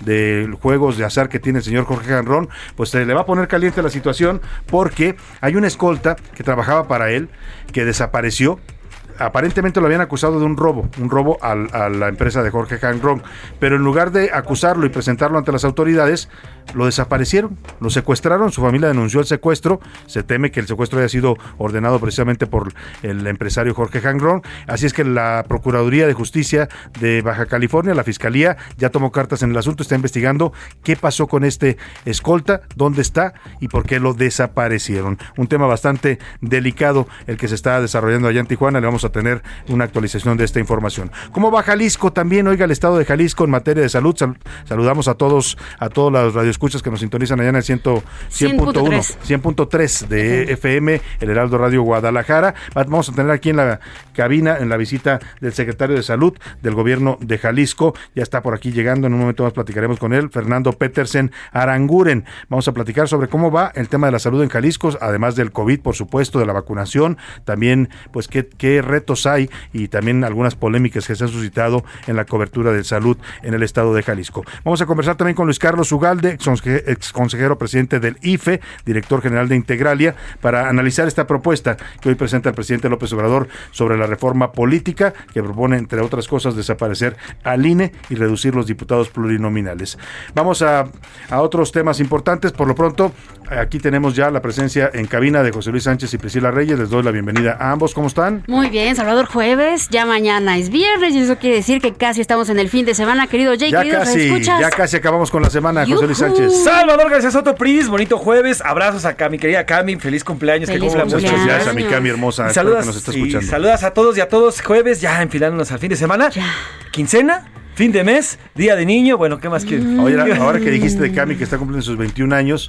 Ya mayor de ¿se edad en todo el mundo, ¿eh? ¿Se acuerdan Sí, cuando tenía 21 años? Sí, claro. Uy, Yo lo fui a celebrar y ¿sabes qué me hice? Mira, Ah, traía un Celebré piercing. mi independencia Traía un piercing, Priscila, aquí muy bonito en- al, al lado del labio. Ajá. Híjole, yo a los 21 años estaba egresando de la carrera de, Yo también, de comunicación También. en Guadalajara. Qué maravilla, ¿no? Cuántos sueños, ¿no? Cuántas ganas de comerse al mundo en esa edad. esa, esa es, esas son las palabras, Ganas de comerse al mundo. O sea, sí. querías hacer todo, Todo, ¿no? Todo. todo, Yo sí, aquí. todo. Hasta las 5 de la mañana, sí, también. Eh, he hecho otra más. Bueno, Pues felicidades a todos los que tienen 21 años o por ahí andan. La verdad es que es una edad espléndida de la vida. Disfrútenla, vívanla intensamente. Y bueno, vamos a, ahora sí a los mensajes. Hicimos dos preguntas importantes el día de hoy, José Luis. Así es, dos preguntas con temas eh, muy relevantes. El primero, este caso del asesinato lamentable de Ángel Rangel, este joven estudiante de la Universidad de Guanajuato, que un, un, pues un elemento de la Guardia Nacional le dispara allá en Irapuato. Y otro, el presidente López Obrador, esta reforma política que la, la, pues la anunció y hoy por fin ya la presenta, la presenta ante la Cámara de Diputados, ya está por llegar y bueno, pues plantea la eliminación del INE para crear este Instituto Nacional de Elecciones y eh, eh, encuestas populares y además, bueno, pues el- lo de los plurinominales, plurinominales y demás. Claro. ¿Qué dice el público, ¿Qué dice el Priscila público? Reyes? De entrada tenemos una, un audio que nos mandaron, mi querido Alan, ver, ahí te va. Escuchemos. Ahí les va. No se oye nada. Eh, que Salvador. Eh, ¿A qué le llama fraude? Entonces su, su, su presidencia fue un fraude. ¿Y a qué le llaman fraude? Pues Preguntan sí, cuando el por presidente acá. dice para, que su reforma es para acabar con los fraudes, pues sí, se- él ganó una elección legítima, ¿no? Y bien organizada y limpia. Pues yo también pregunto, ¿ha ganado cuántas gubernaturas lleva Morena, José Luis? Ahorita ya son 11 más, la que 11. vaya, más las que vaya. Entonces, ¿cuáles Este, fraudes, presidente? ¿Dónde están los fraudes? ¿O son fraudes nada más a su favor? O, o- o explíquenos porque no entendemos mucho. Eduardo Herrera dice, saludos a todo el equipo, excelente jueves con la Guardia Nacional. Estamos peor que antes, atacan a civiles en lugar de a delincuentes. Por acá, don Salvador, te mandan saludos. Miguel Ramírez desde el Estado de México. Esto es lo que está sucediendo en la caseta de Tepozotlán y nos manda un link para que lo chequemos. Ahorita lo vamos a, a- a revisar, algo está pasando en esa caseta. Muchísimas gracias para la señora Rosa María, que también nos escribe, la Guardia Nacional solo le sirve a este gobierno para apaciguar a su amigo Donald Trump. Eso Así sí lo escribe. Donald Trump. Sí. Eh, desde Guadalajara, hola, soy Rolando Martínez. Una burla que AMLO presente una reforma electoral que está muerta desde ahora. Debemos defender con todo al INE. Nos mandan saludos desde Guadalajara, Salvador, Muchos Ricardo saludos. Cosío. Ya basta en relación al INE. El que debe de desaparecer es el presidente López Obrador. Su dictadura que quiere implantar. Ya. Tampoco, tampoco, está no, yo no quiero que desaparezca el presidente, ¿no? Pero sí estoy en contra totalmente de la desaparición del INE. Mi nombre es Víctor Arroyo Luna. Buenas tardes, Salvador. Una felicitación a ti, a tu equipo, Priscila, José Luis, el trío dinámico. Gracias. Eso. Tengo un año oyéndolos. Qué difícil es encontrar buenos periodistas honestos y objetivos y con ética. Hombre, muchas gracias. En mi negocio en las mañanas escucho también a Aristegui y a ustedes en la tarde. Buena combinación. Gracias, qué, qué amable. Muchas comentario. gracias por el mensaje. Completamente a favor de desaparecer el INE para que sus consejeros dejen de deberle el puesto a los partidos, lo dice Ramiro Santillán. Bueno, ahí está su opinión. Buenos días, Salvador. Buenos días, Salvador. Buenos días, Y ya todos en cabina. Buenos Me van a regañar porque canto, siempre que canto me regañan. ¿En serio? Sí. No les gusta, dice que nos oímos muy desafinados. Bueno. Los saluda Samuel escuchando por TuneIn desde Hermosillo. Eso es todo. Escúchenos por TuneIn, por Spotify, por iHeartRadio, por heraldodemexico.com.mx, por donde usted quiera, ahí nos puede escuchar. Em, estamos en todo el mundo, ¿eh? Hola, el equipo de la UNA, el INE no debe de desaparecer, es una institución confiable desde La Laguna, nos escribe Beatriz Hernández, gracias por Saludos, tus mensajes. Beatriz. Saludos para Evangelina también. Saludos para Omar Miramón, que nos está mandando mensajes. Por acá nos mandan una reflexión, la, la tendremos que leer. Salvador, Jake, Pris y Oscar y a todo el equipo de producción. ¡Saludos! Saludos, saludos. Abrazos Lo dice. Rubén. Gracias, Felicidades, Rubén. Em, también que felicidades para tu hija. Muchas gracias, se lo Muchas agradezco. gracias. Por acá nos mandan otro mensajito. Híjole, tenemos muchos mensajes, Salvador. Gracias Heriberto, a todos, gracias. de verdad, por comunicarse, por sus mensajes, por sus saludos, por sus opiniones que son tan importantes para nosotros. Y vamos ahora a ver qué dice nuestra comunidad en Twitter, José Luis. Arroba ese García Soto, por cierto, gracias ayer todos los que estuvieron respondiendo por los boletos de los Pumas que regalamos, muchísimos mensajes que recibimos aquí en tu Oye, Twitter. sí, y el partido Muchísimo, estuvo bueno, ¿eh? Estuvo La bueno, verdad, ¿eh? Buen partido, un estadio lleno, complicadísimo el tráfico ahí por la los rumbos de Ciudad Universitaria, lloviendo, pero aún así un buen partido de fútbol. Así es, bueno, sobre las dos preguntas. La primera, sobre el INE y esta reforma política que ya envió el presidente López Obrador, el 60% dice que no, que no está a favor de esta reforma y no está a favor de que desaparezca el INE. Eso Sola- sí solamente el calienta. 6% está a favor de esta reforma y el 39% dice el presidente López Obrador solamente quiere el control de estos órganos electorales. Sobre el tema, sobre el tema de la Guardia Nacional y esto que ocurrió ayer en. Irapuato, decía exactamente. Bueno, pues el 70% dice Fue Irapuato, ¿no? Fue en Irapuato, Guanajuato. Sí, sí, en Irapuato, Guanajuato. Fue el 69% dice no, están atacando a civiles, la Guardia Nacional es lo que está haciendo y al final pues es un cuerpo Salvador que pues, es de reacción, no es de no es no, no están hechos estos cuerpos militares para prevenir el delito, están No, para reaccionar. para reaccionar. Y además son militares, ¿eh? O sea, ellos no, no saben mucho de protocolos, aunque se supone que la Sedena los ha entrenado precisamente para que respeten los derechos humanos y los derechos ciudadanos. Y el 26.7% dice que estamos igual que antes en el tema de seguridad. Así que si están las respuestas, Salvador. Aquí está la eh, Twitter, como están Malvinas en las. Pues muchas gracias por contactarnos, tanto por nuestro número telefónico como por Twitter. Sígase comunicando con nosotros. Ya sabe que aquí su opinión siempre, siempre cuenta y también sale al aire. Vámonos a otros temas importantes. A la una, con Salvador García Soto. Y ahora sí, vamos a hablar de un tema importante a todos los amigos que nos escuchan allá en Jalisco, en la- a través de la señal del Heraldo Radio Guadalajara, en el 100.3 de su FM. Aquí está con nosotros en cabina y le damos la bienvenida. Nos da gusto recibir a Fernando Petersen Aranguren. Él es secretario de Salud del Gobierno de Jalisco. Bienvenido, doctor. ¿Cómo está? Muy bien, muchísimas gracias. Es un honor estar aquí con ustedes. Yo ya le dije, doctor, porque es secretario, pero ¿es usted médico? Sí, por supuesto. Ah, bueno. Sí, porque, porque también hay secretarios de salud que no, no son médicos, Esa- ¿verdad? Exactamente. Sí, es, es correcto, pero sí soy médico. eh, hice medicina interna como primera especialidad, después cardiología, intervencionismo y bueno, uno nunca termina en la medicina. Anda de visita acá en la Ciudad de México. Sí, te- fui invitado a, a un conversatorio que se llevará a cabo hoy en la tarde eh, con algunos secretarios de salud. Estaremos en un conversatorio el secretario de salud de Guanajuato, el secretario de salud de Baja California Norte, la secretaria de la Ciudad de México y un servidor a- a- para tratar a propósito de lo que estamos viviendo y lo que sigue después Claro. para la salud pública. Y en ese sentido, ¿cómo va Jalisco? Hemos, eh, pues estamos sobreviviendo a una pandemia dura que nos golpeó, que golpeó a toda la República Mexicana, a todo el mundo. Eh, ¿Cómo son en este momento las, las situaciones? Las, eh, entiendo que Jalisco todavía mantiene el uso del cubrebocas, por ejemplo, como algo obligatorio. Eh, ¿Cómo van con su vacunación? ¿Cómo, cómo están en general la- la- el panorama en el estado? Bueno, la, la verdad es que nos encontramos ahorita en, en un momento en el que la hospitalización está a la baja, muy probablemente en el mejor momento de la pandemia.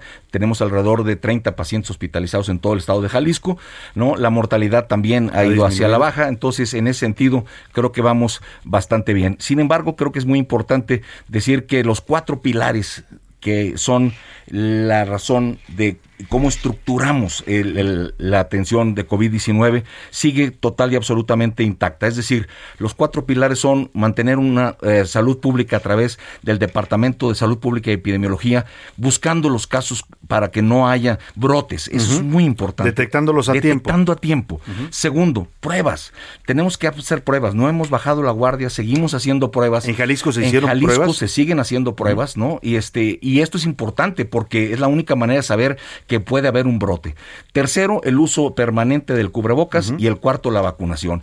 En la vacunación creo que vamos bien, traemos alrededor de un 85% de primera dosis, como de un 80% de ya dos dosis, ¿no? En re- estamos trabajando en el reforzamiento de la tercera dosis, que sí íbamos un poco bajos, alrededor de un 50%. Eh, como todos sabemos, eh, esta vacunación, esta segunda fase de vacunación en la que ya no se toman en cuenta las edades, sino que todo adulto mayor de 18 todos los rezagados, ¿no? puede- Exacto, puede vacunarse y los refuerzos estaremos concluyéndole a este próximo sábado 30, ¿no? Y esperamos que todavía las gentes que les falta su segunda, su tercera dosis acudan todavía, estamos eh, en los Veo, macrocentros. veo que el Estado tiene ya Jalisco un 85% de cobertura en vacunación de personas adultas, de, de per- Sí. personas mayores de edad. ¿Qué pasa con los menores de edad? Porque va a empezar ya también la vacunación a nivel nacional. Sí, la vacunación la tenemos prevista para los menores de edad. Estamos ah, eh, ya listos. Ya hoy se, se abrió la plataforma para que se empezaran a registrar. registrar. Nosotros estábamos también abriendo la plataforma que abrimos en Jalisco para que saquen su cita con la finalidad de que no haya enormes colas ni nada. Y estaremos muy probablemente arrancando la semana próxima. Nosotros contamos en Jalisco ahorita con cuando menos 250 mil dosis para poder empezar a aplicarla en 12 a 17 años. ¿Qué vacuna van a ponerle a los menores de edad? Los menores de edad por COFEPRIS tiene que ponerse, hasta el momento la única validada es Pfizer. Porque había dicho la Secretaría de Salud que también iban a permitir la Abdalá de Cuba y la Sinovac de China. Es correcto, sin embargo, eh, COFEPRIS tiene que aprobarlo primero Ajá. y la única aprobada hasta este momento Es para Pfizer. estos de 12 a 17 es Pfizer. y es la que se va a, poner en Jalisco. Ahora, eh, doctor eh, Petersen, más allá de- del panorama del COVID, ¿cómo está el sistema de salud de Jalisco? Porque esta pandemia también vino a desnudar un sistema de salud a nivel federal y por supuesto en las entidades que está bastante lastimado, dañado, con pocos recursos, la gente se queja de que no hay medicamentos, el COVID distrajo la atención de muchas otras enfermedades importantes. Es correcto, nosotros estamos, eh, primero, eh, no, no dejamos durante todo el COVID de, de hacer una área muy importante que es el del reforzamiento de la infraestructura de, de salud en el estado de Jalisco. Cuando nosotros eh, recibimos la administración, había más o menos 14% de acreditación. Eso significa que el 14% de las unidades tenían una acreditación, una validación como unidades que tenían infraestructura, equipamiento y personal suficiente y de calidad para dar la atención médica, lo cual era realmente muy bajo. Hasta el momento llevamos, eh, hasta el año pasado, 2021, teníamos acreditado el 62% ya de las, de las unidades. Eh, La meta es 80% para este 2022 y 100% para el 2023 de las de primer nivel. ¿Llegarán a esa cobertura total de 100%? Esperamos, sí, estamos trabajando fuertemente para llegar al 100% de eh, la, eh, la acreditación del primer nivel de atención médica.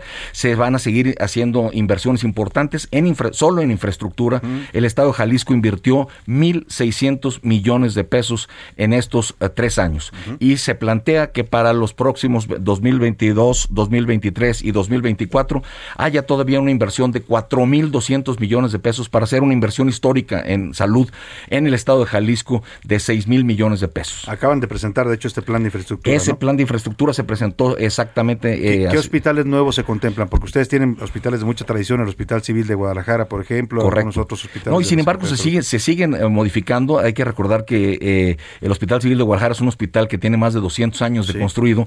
Eh, por supuesto que eh, las modificaciones que estamos haciendo pues es meter el, el gas medicinal eh, como debe de ser y no nomás por fuera, no los sea, por tubos vía por fuera. hacer Exacto, todas las hacer todas las instalaciones se están modificando. Estamos haciendo en el eh, Hospital Civil Nuevo un área específica para el manejo de niños con cáncer. Se está haciendo también, se acaba de terminar y entregamos un hospital materno infantil en Tlaquepaque. Este está construyendo el tercer hospital civil, que será el Hospital Civil del Oriente. Es decir, hay mucha in- infraestructura que estamos trabajando. En, en el, el interior del estado también es importante. Tequila, por ejemplo, no tenía un hospital, se está haciendo. ¿No tenía un hospital Tequila? Tequila no tenía la un capital hospital. mundial de la bebida por más favor, vendida en el mundo de por México. supuesto, y nos da mucho gusto que podamos entregar un hospital en Tequila, ¿no? Tapalpa es un, un centro también muy importante como, como centro de turismo y Claro. tampoco tenía un hospital. Entonces estamos en eso. Oiga, veo, por ejemplo, en la zona norte, que es la zona más eh, abandonada del estado, la zona donde viven algunas comunidades eh, rarámuris, no rarámuris, no, perdóneme, Burráricas. eh, birráricas, ¿no? Iba a decir huicholes, pero no, hay que decirla de manera correcta. Ah, Veo de, muchas denuncias de falta de medicamentos, de falta de acceso a la salud también en esa zona. ¿Qué pasa ahí? Bueno, allí el tema es que es una zona de que ha tenido primero una zona de, de inseguridad importante, no. Sin embargo, en la zona burrárica tenemos el hospital de Huejuquilla. El hospital de Huejuquilla es un hospital que ya tiene toda la infraestructura. De hecho, es el primer hospital en el que podemos eh, abrimos la posibilidad de que todas las especialidades que sean necesarias tendrían su basificación. Es decir, entregamos base a los médicos para que se vayan para allá, para que nos permitan. ¿No querían ir los médicos a esa Pues, zona? ¿Por el es- tema de la es- seguridad? Es una, es, es una zona que está lejana, Sí, ¿no? sí, es una zona de sierra, ¿no? es- exactamente, y es una zona en donde ah, no hay muy buena comunicación, ni tampoco eh, ni terrestre ni nada. Es importante que también en estos primeros años Red Jalisco hizo un tendido de fibra óptica para poder llevar internet a todos lados, ¿no? Esto también, pues es un atractivo para los médicos poder estar en un lugar donde están comunicados también con el mundo. Y tenemos en esa zona ahí, estamos aumentando, hemos ido a las comunidades burráricas a llevar la vacuna, no personalmente he estado yendo a, a- a las zonas burráricas y bueno, la verdad es que estamos atendiendo una zona que sin duda era una zona que tenía un rezago importante. Un abandono, ¿no? Un histórico, lamentablemente. Ahora, eh, secretario, me, me platicaba usted que viene a este conversatorio con otros colegas de usted de, de- de distintos estados, incluida la secretaria de la Ciudad de México.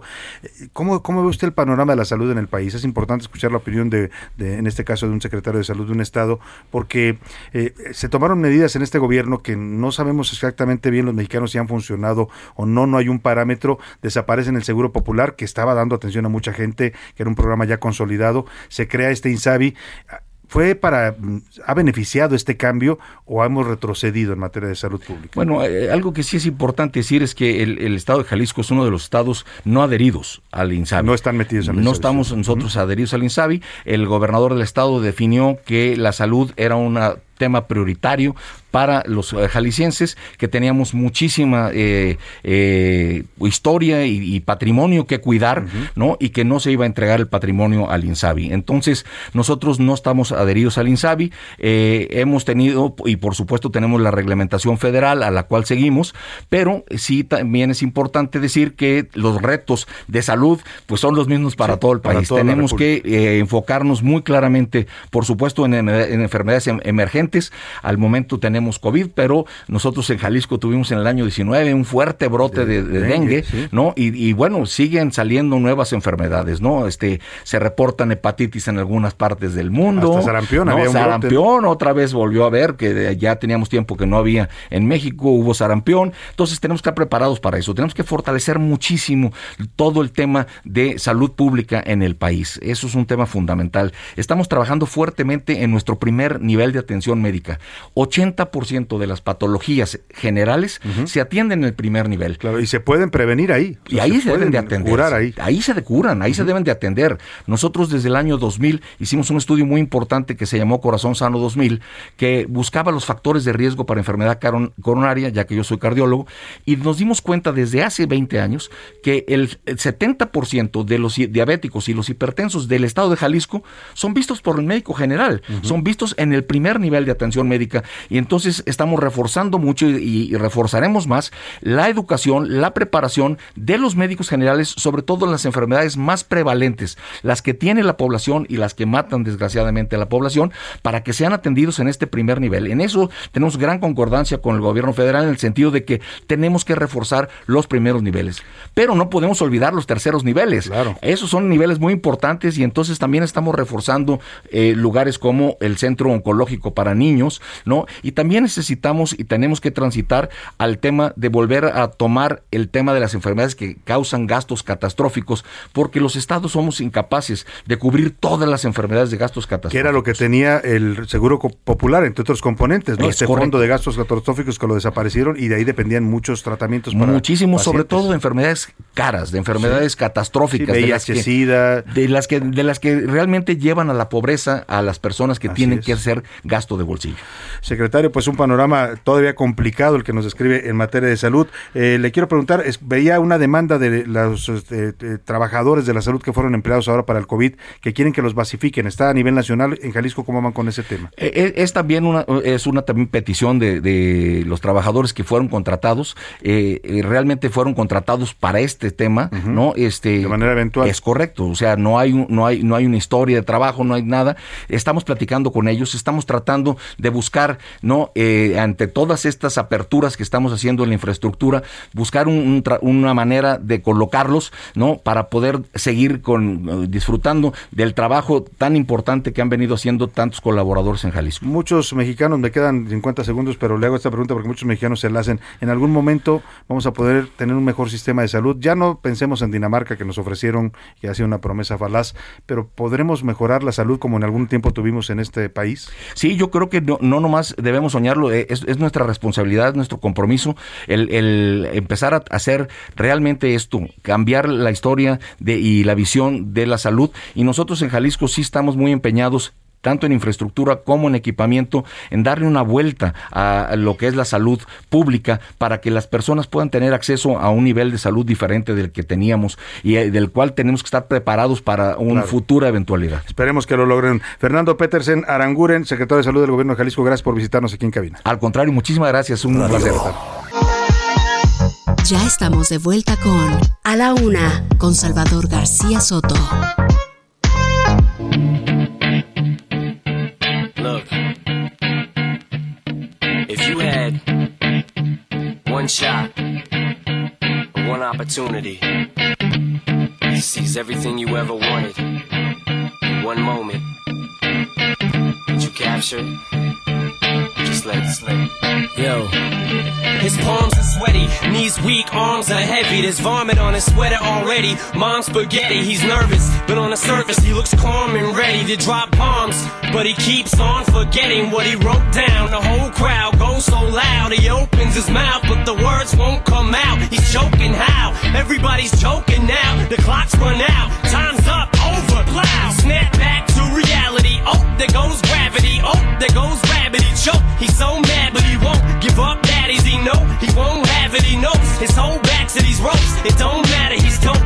That. Dos de la tarde, 31 minutos. Hemos regresado a ritmo de rap de este gran rapero, el señor Eminem, con Lost Yourself, Piérdete. Es una canción en la que el señor Eminem menciona en varios momentos de la letra, de esta intensa letra, fragmentos de Macbeth, esta de las eh, obras, de las tragedias de William Shakespeare. Así es que en el rap también, también hay literatura y es lo que estamos eh, eh, homenajeando esta semana a los libros de la literatura a través de la música.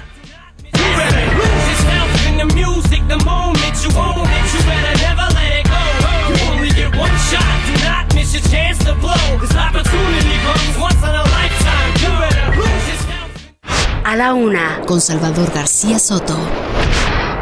Dos de la tarde con 31 minutos. Oiga, y vamos a ir hasta Tijuana, Baja California, ya en la frontera norte del país, porque se está tomando ya forma esta denuncia que se hace en contra de las empresas de Jorge Hangron, el grupo Caliente, que usted sabe que es todo un emporio, no solo en Tijuana, a nivel nacional, en juegos de azar, los casinos Caliente, el hipódromo, todo lo que tiene este personaje tan polémico, eh, porque eh, se vio un operativo hace tres días, eh, un operativo sorpresivo de eh, la Fiscalía de Justicia de Baja California en las instalaciones del Hipódromo Caliente, en la presidencia de este grupo. Nadie sabía por qué. Hoy sabemos que un guardia al servicio de Jorge Ganrón desapareció.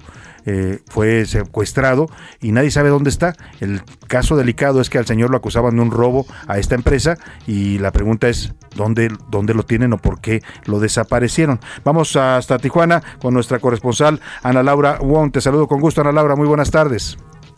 ¿Qué tal, Salvador? Muy buenas tardes. También los saludo con muchísimo gusto desde Tijuana. Y sí, comentarles que el caso de, de Oscar Gómez, eh, trabajador de Grupo Caliente, pues sigue desaparecido eh, desde el reporte del lunes 18 de abril y también pues continúa en investigación por, por parte de la Fiscalía General de, de Baja California.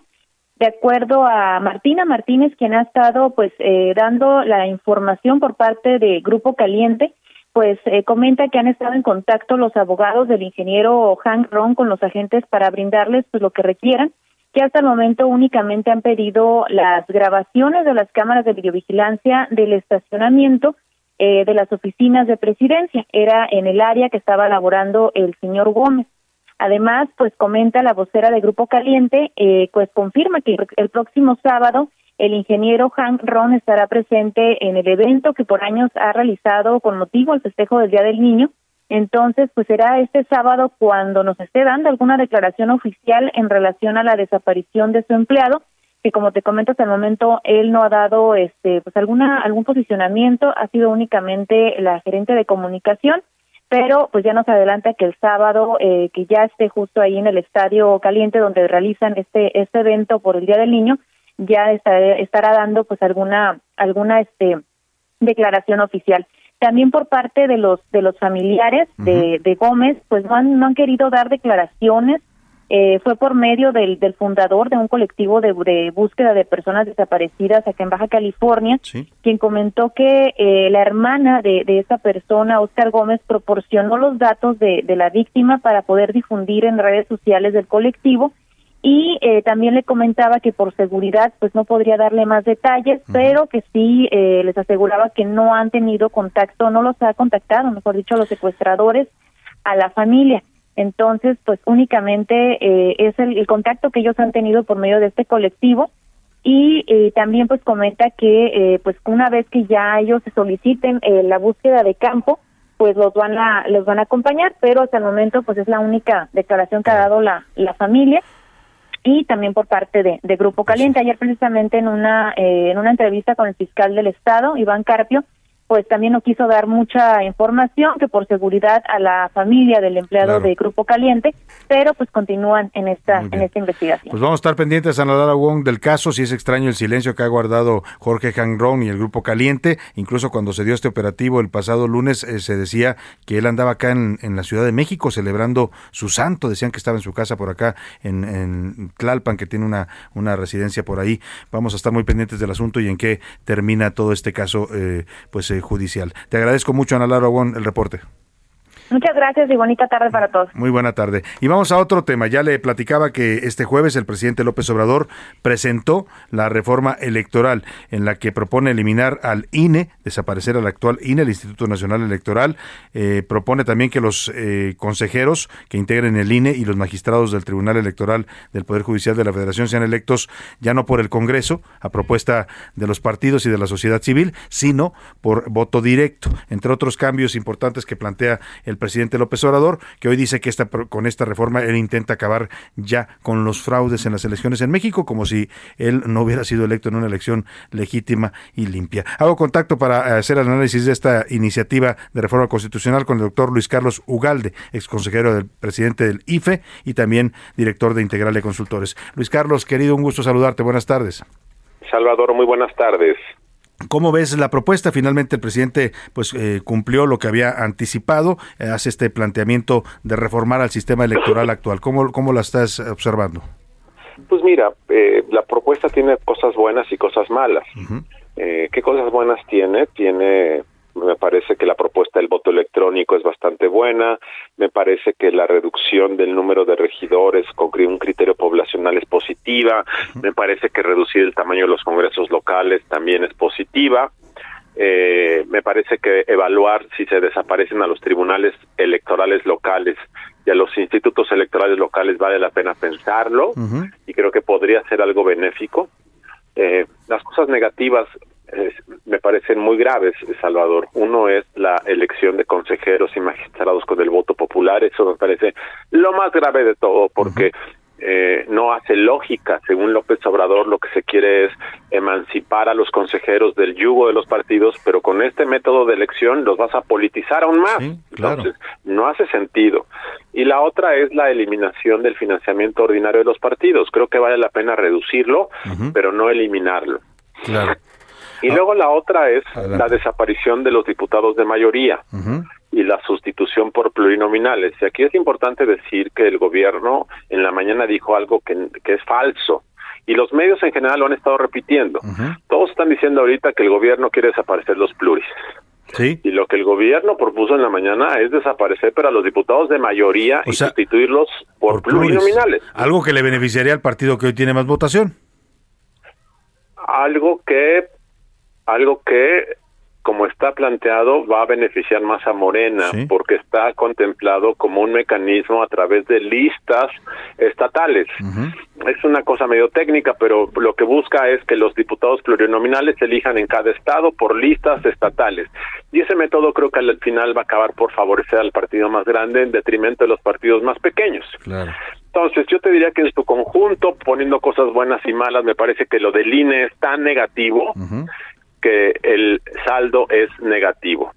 Sería bueno que se tomaran las cosas buenas de esta iniciativa, se sumaran a las cosas buenas de otras iniciativas de otros partidos y saliera algo bueno, pero eso no va a ocurrir por el contexto político del país, eso no va a ocurrir porque el presidente es del todo o nada, y entonces al final, ya sabemos, Salvador, esto se va a usar para atacar a los adversarios, para empezar a hablar de un fraude en 2024, y creo que eso es lo a mí lo que más me da temor. Que si en 2024 el partido en el poder perdiera la elección, eh, dijera, ya ven, fue porque no quisieron hacer la reforma hace dos años. Claro, claro, sin duda alguna por ahí va el tema, porque además ya la oposición claramente ha dicho no vamos con esa propuesta, no vamos a una desaparición del INE. Eh, el presidente justifica sus argumentos con los que pretende justificar esta propuesta es, dice hay que acabar, eh, con esto terminaremos ya para siempre con el tema del fraude en las elecciones en México. ¿No se supone que en eso ya habíamos avanzado Luis Carlos Ugalde y la llegada al poder del propio López Obrador prueba de eso? El presidente sigue con su retórica del fraude, su mito fundacional del fraude de 2006, ganó la elección y sigue hablando de lo mismo. Entonces, eh, esto es un caballito de batalla que él va a usar siempre. Por eso esta discusión empieza mal, porque él parte de una premisa falsa y con una premisa falsa no puedes llegar a, a mejorar un sistema electoral que, como tú dices, tiene cosas que ya funcionan razonablemente bien como es la organización y conteo de los votos. Pero el presidente dice que eso no funciona y que por lo tanto hay que refundarlo. Claro, en la parte, por ejemplo, que es quizás la más eh, de las más importantes, el, el servicio electoral eh, que se ha logrado formar en el INE, todos estos funcionarios que han sido eh, capacitados y que son reconocidos a nivel internacional, la participación de los ciudadanos, no, no sé si la reforma en particular mencione esa, esa parte.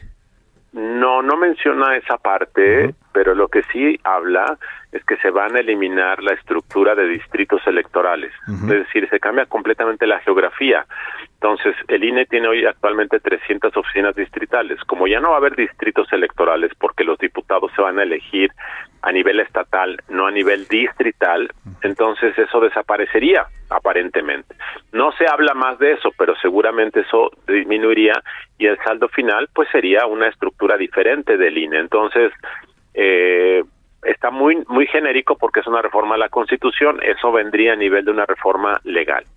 Ahora, el que el presidente pretenda también modificar la estructura y la forma en que se integra el Tribunal Electoral del Poder Judicial de la Federación, parece que está invadiendo pues la esfera de otro poder, ¿no? Porque el, el tribunal, en sentido estricto, pertenece al Poder Judicial.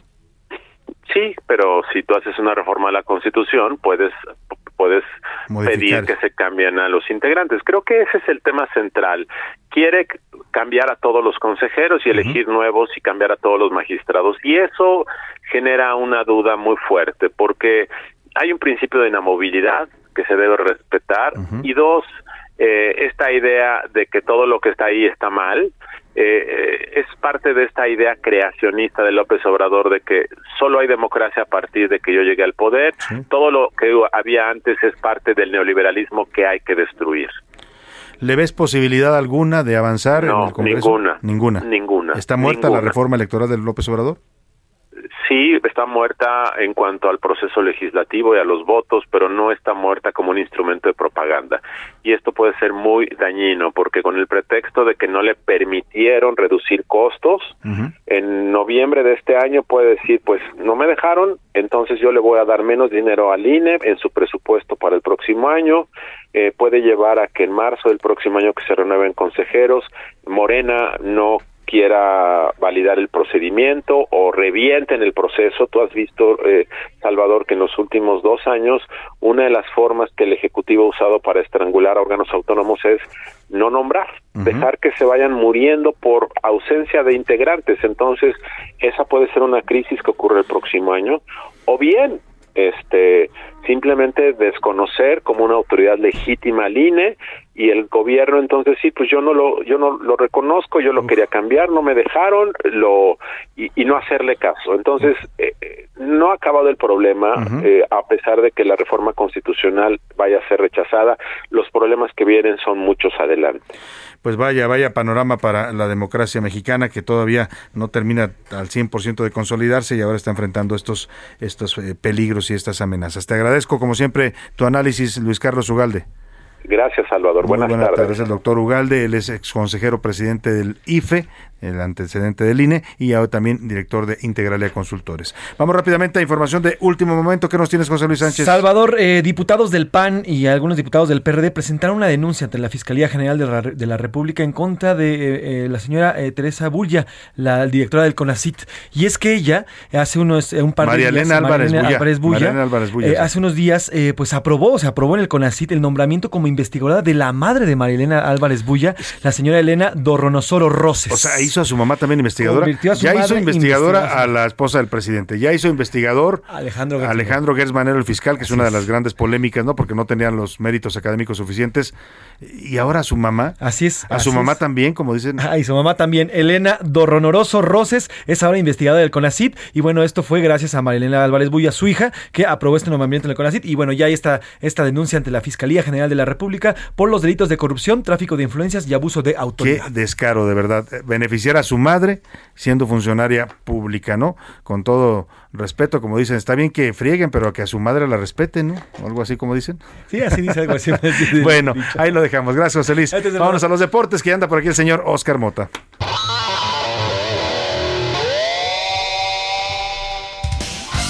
Oscar Mota, ¿cómo estás? Mi querido Salvador García Soto, ¿cómo estás? Te mando un gran abrazo. Hoy un gran día para ganar rápidamente los deportes. El día de ayer, el eh, Villarreal termina perdiendo 2 a 0 contra el Liverpool. Me parece que ya está un poquito eh, sesgada este, esta parte para que Liverpool llegue, obviamente, a la final. Posteriormente, México empata 0 a 0 con Guatemala. Genuinamente, el partido fue malísimo. Entonces, ahí sí hubo la oportunidad de poderse echar una siestecita. Y en la noche, el Pumas 2 a 2 contra Seattle. El tema con Pumas iba ganando 2 a 0 a través de un penal. Posteriormente, eh, que se repite, lo anota Dinero. Viene un remate de cabeza 2 a 0. Y en los últimos 3 minutos, dos Le penales empatan. para el Seattle.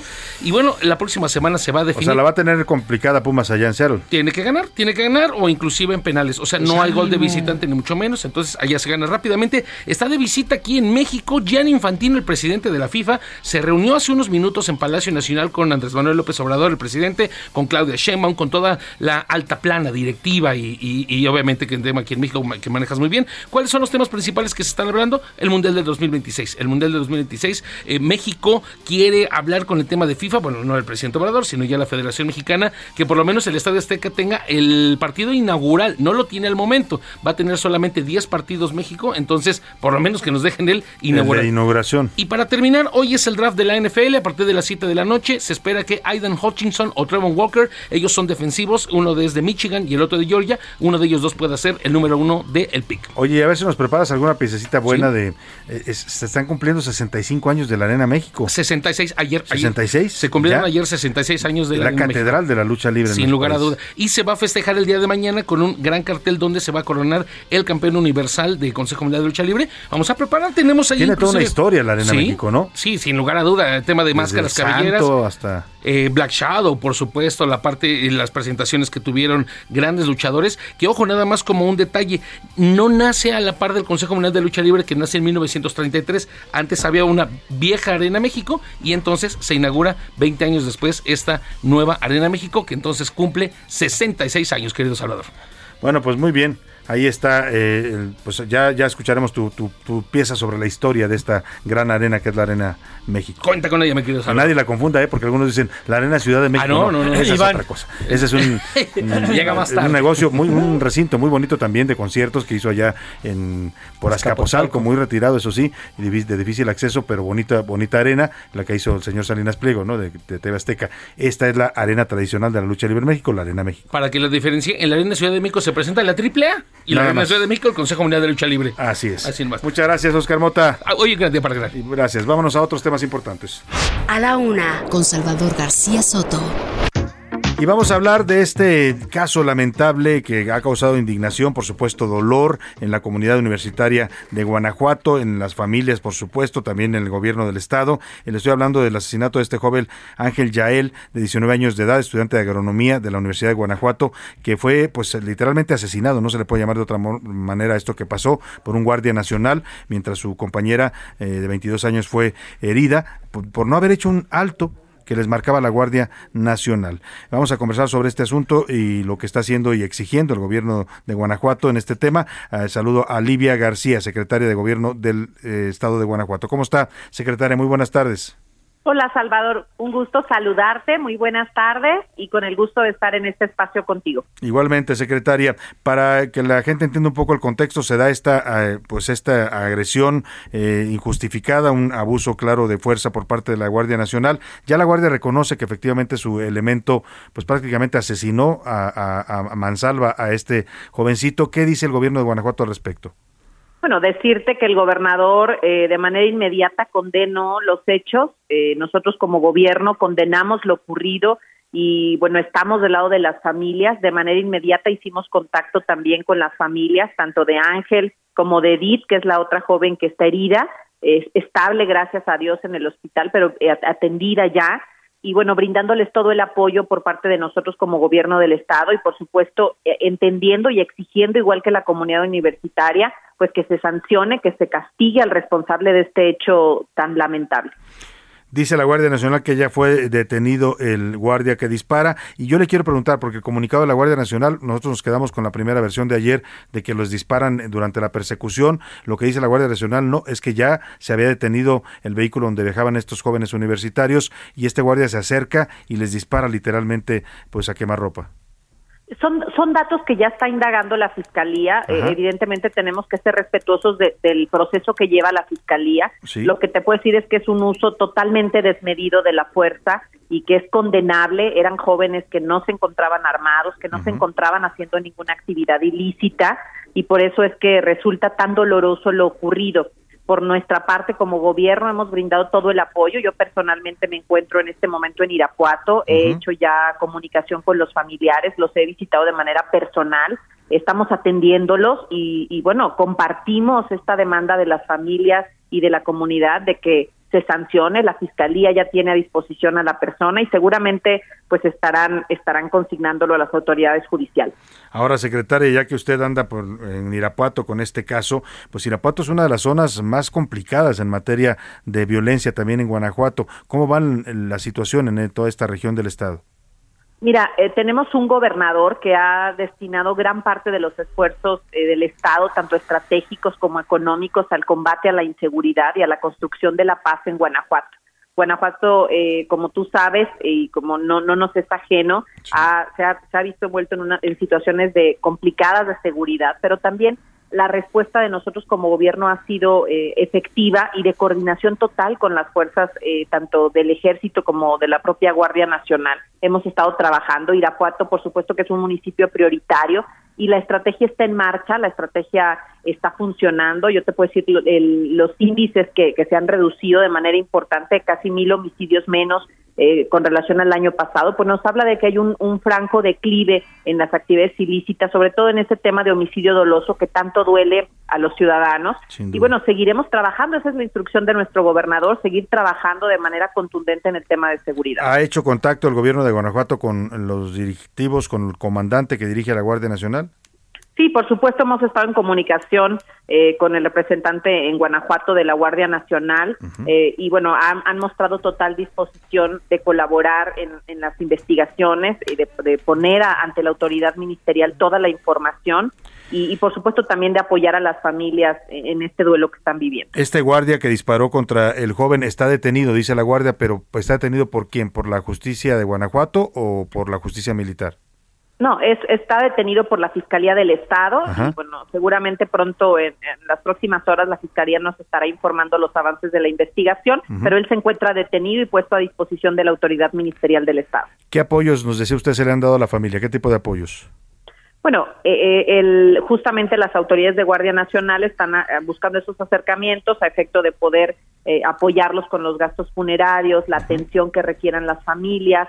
Y, nosotros como parte de gobierno estamos también atentos a lo que se requiera. Hemos estado en comunicación con los doctores de la joven eh, que ayer eh, tuvo una cirugía y que ha salido bien de la cirugía, pero por supuesto estaremos atentos a su plena recuperación.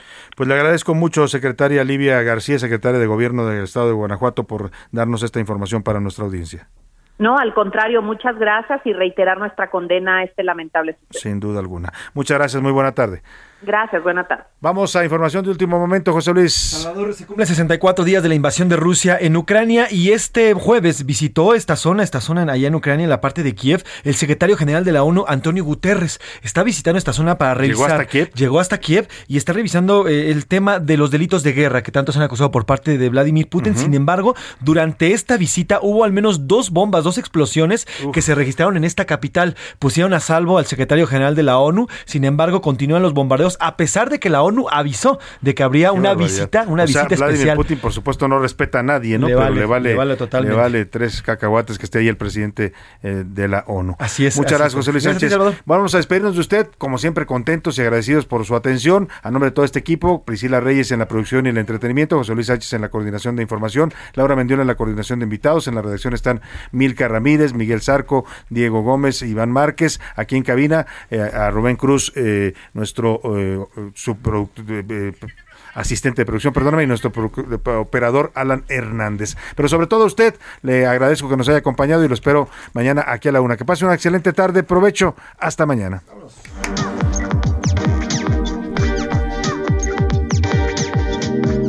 Por hoy termina A la Una con Salvador García Soto. Un encuentro del diario que piensa joven con el análisis y la crítica. A la Una con Salvador García Soto. De lunes a viernes de 1 a 3 de la tarde. Tired of ads barging into your favorite news podcasts? Good news. Ad-free listening is available on Amazon Music for all the music plus top podcasts included with your Prime membership. Stay up to date on everything newsworthy by downloading the Amazon Music app for free or go to amazon.com slash news ad free. That's amazon.com slash news ad free to catch up on the latest episodes without the ads.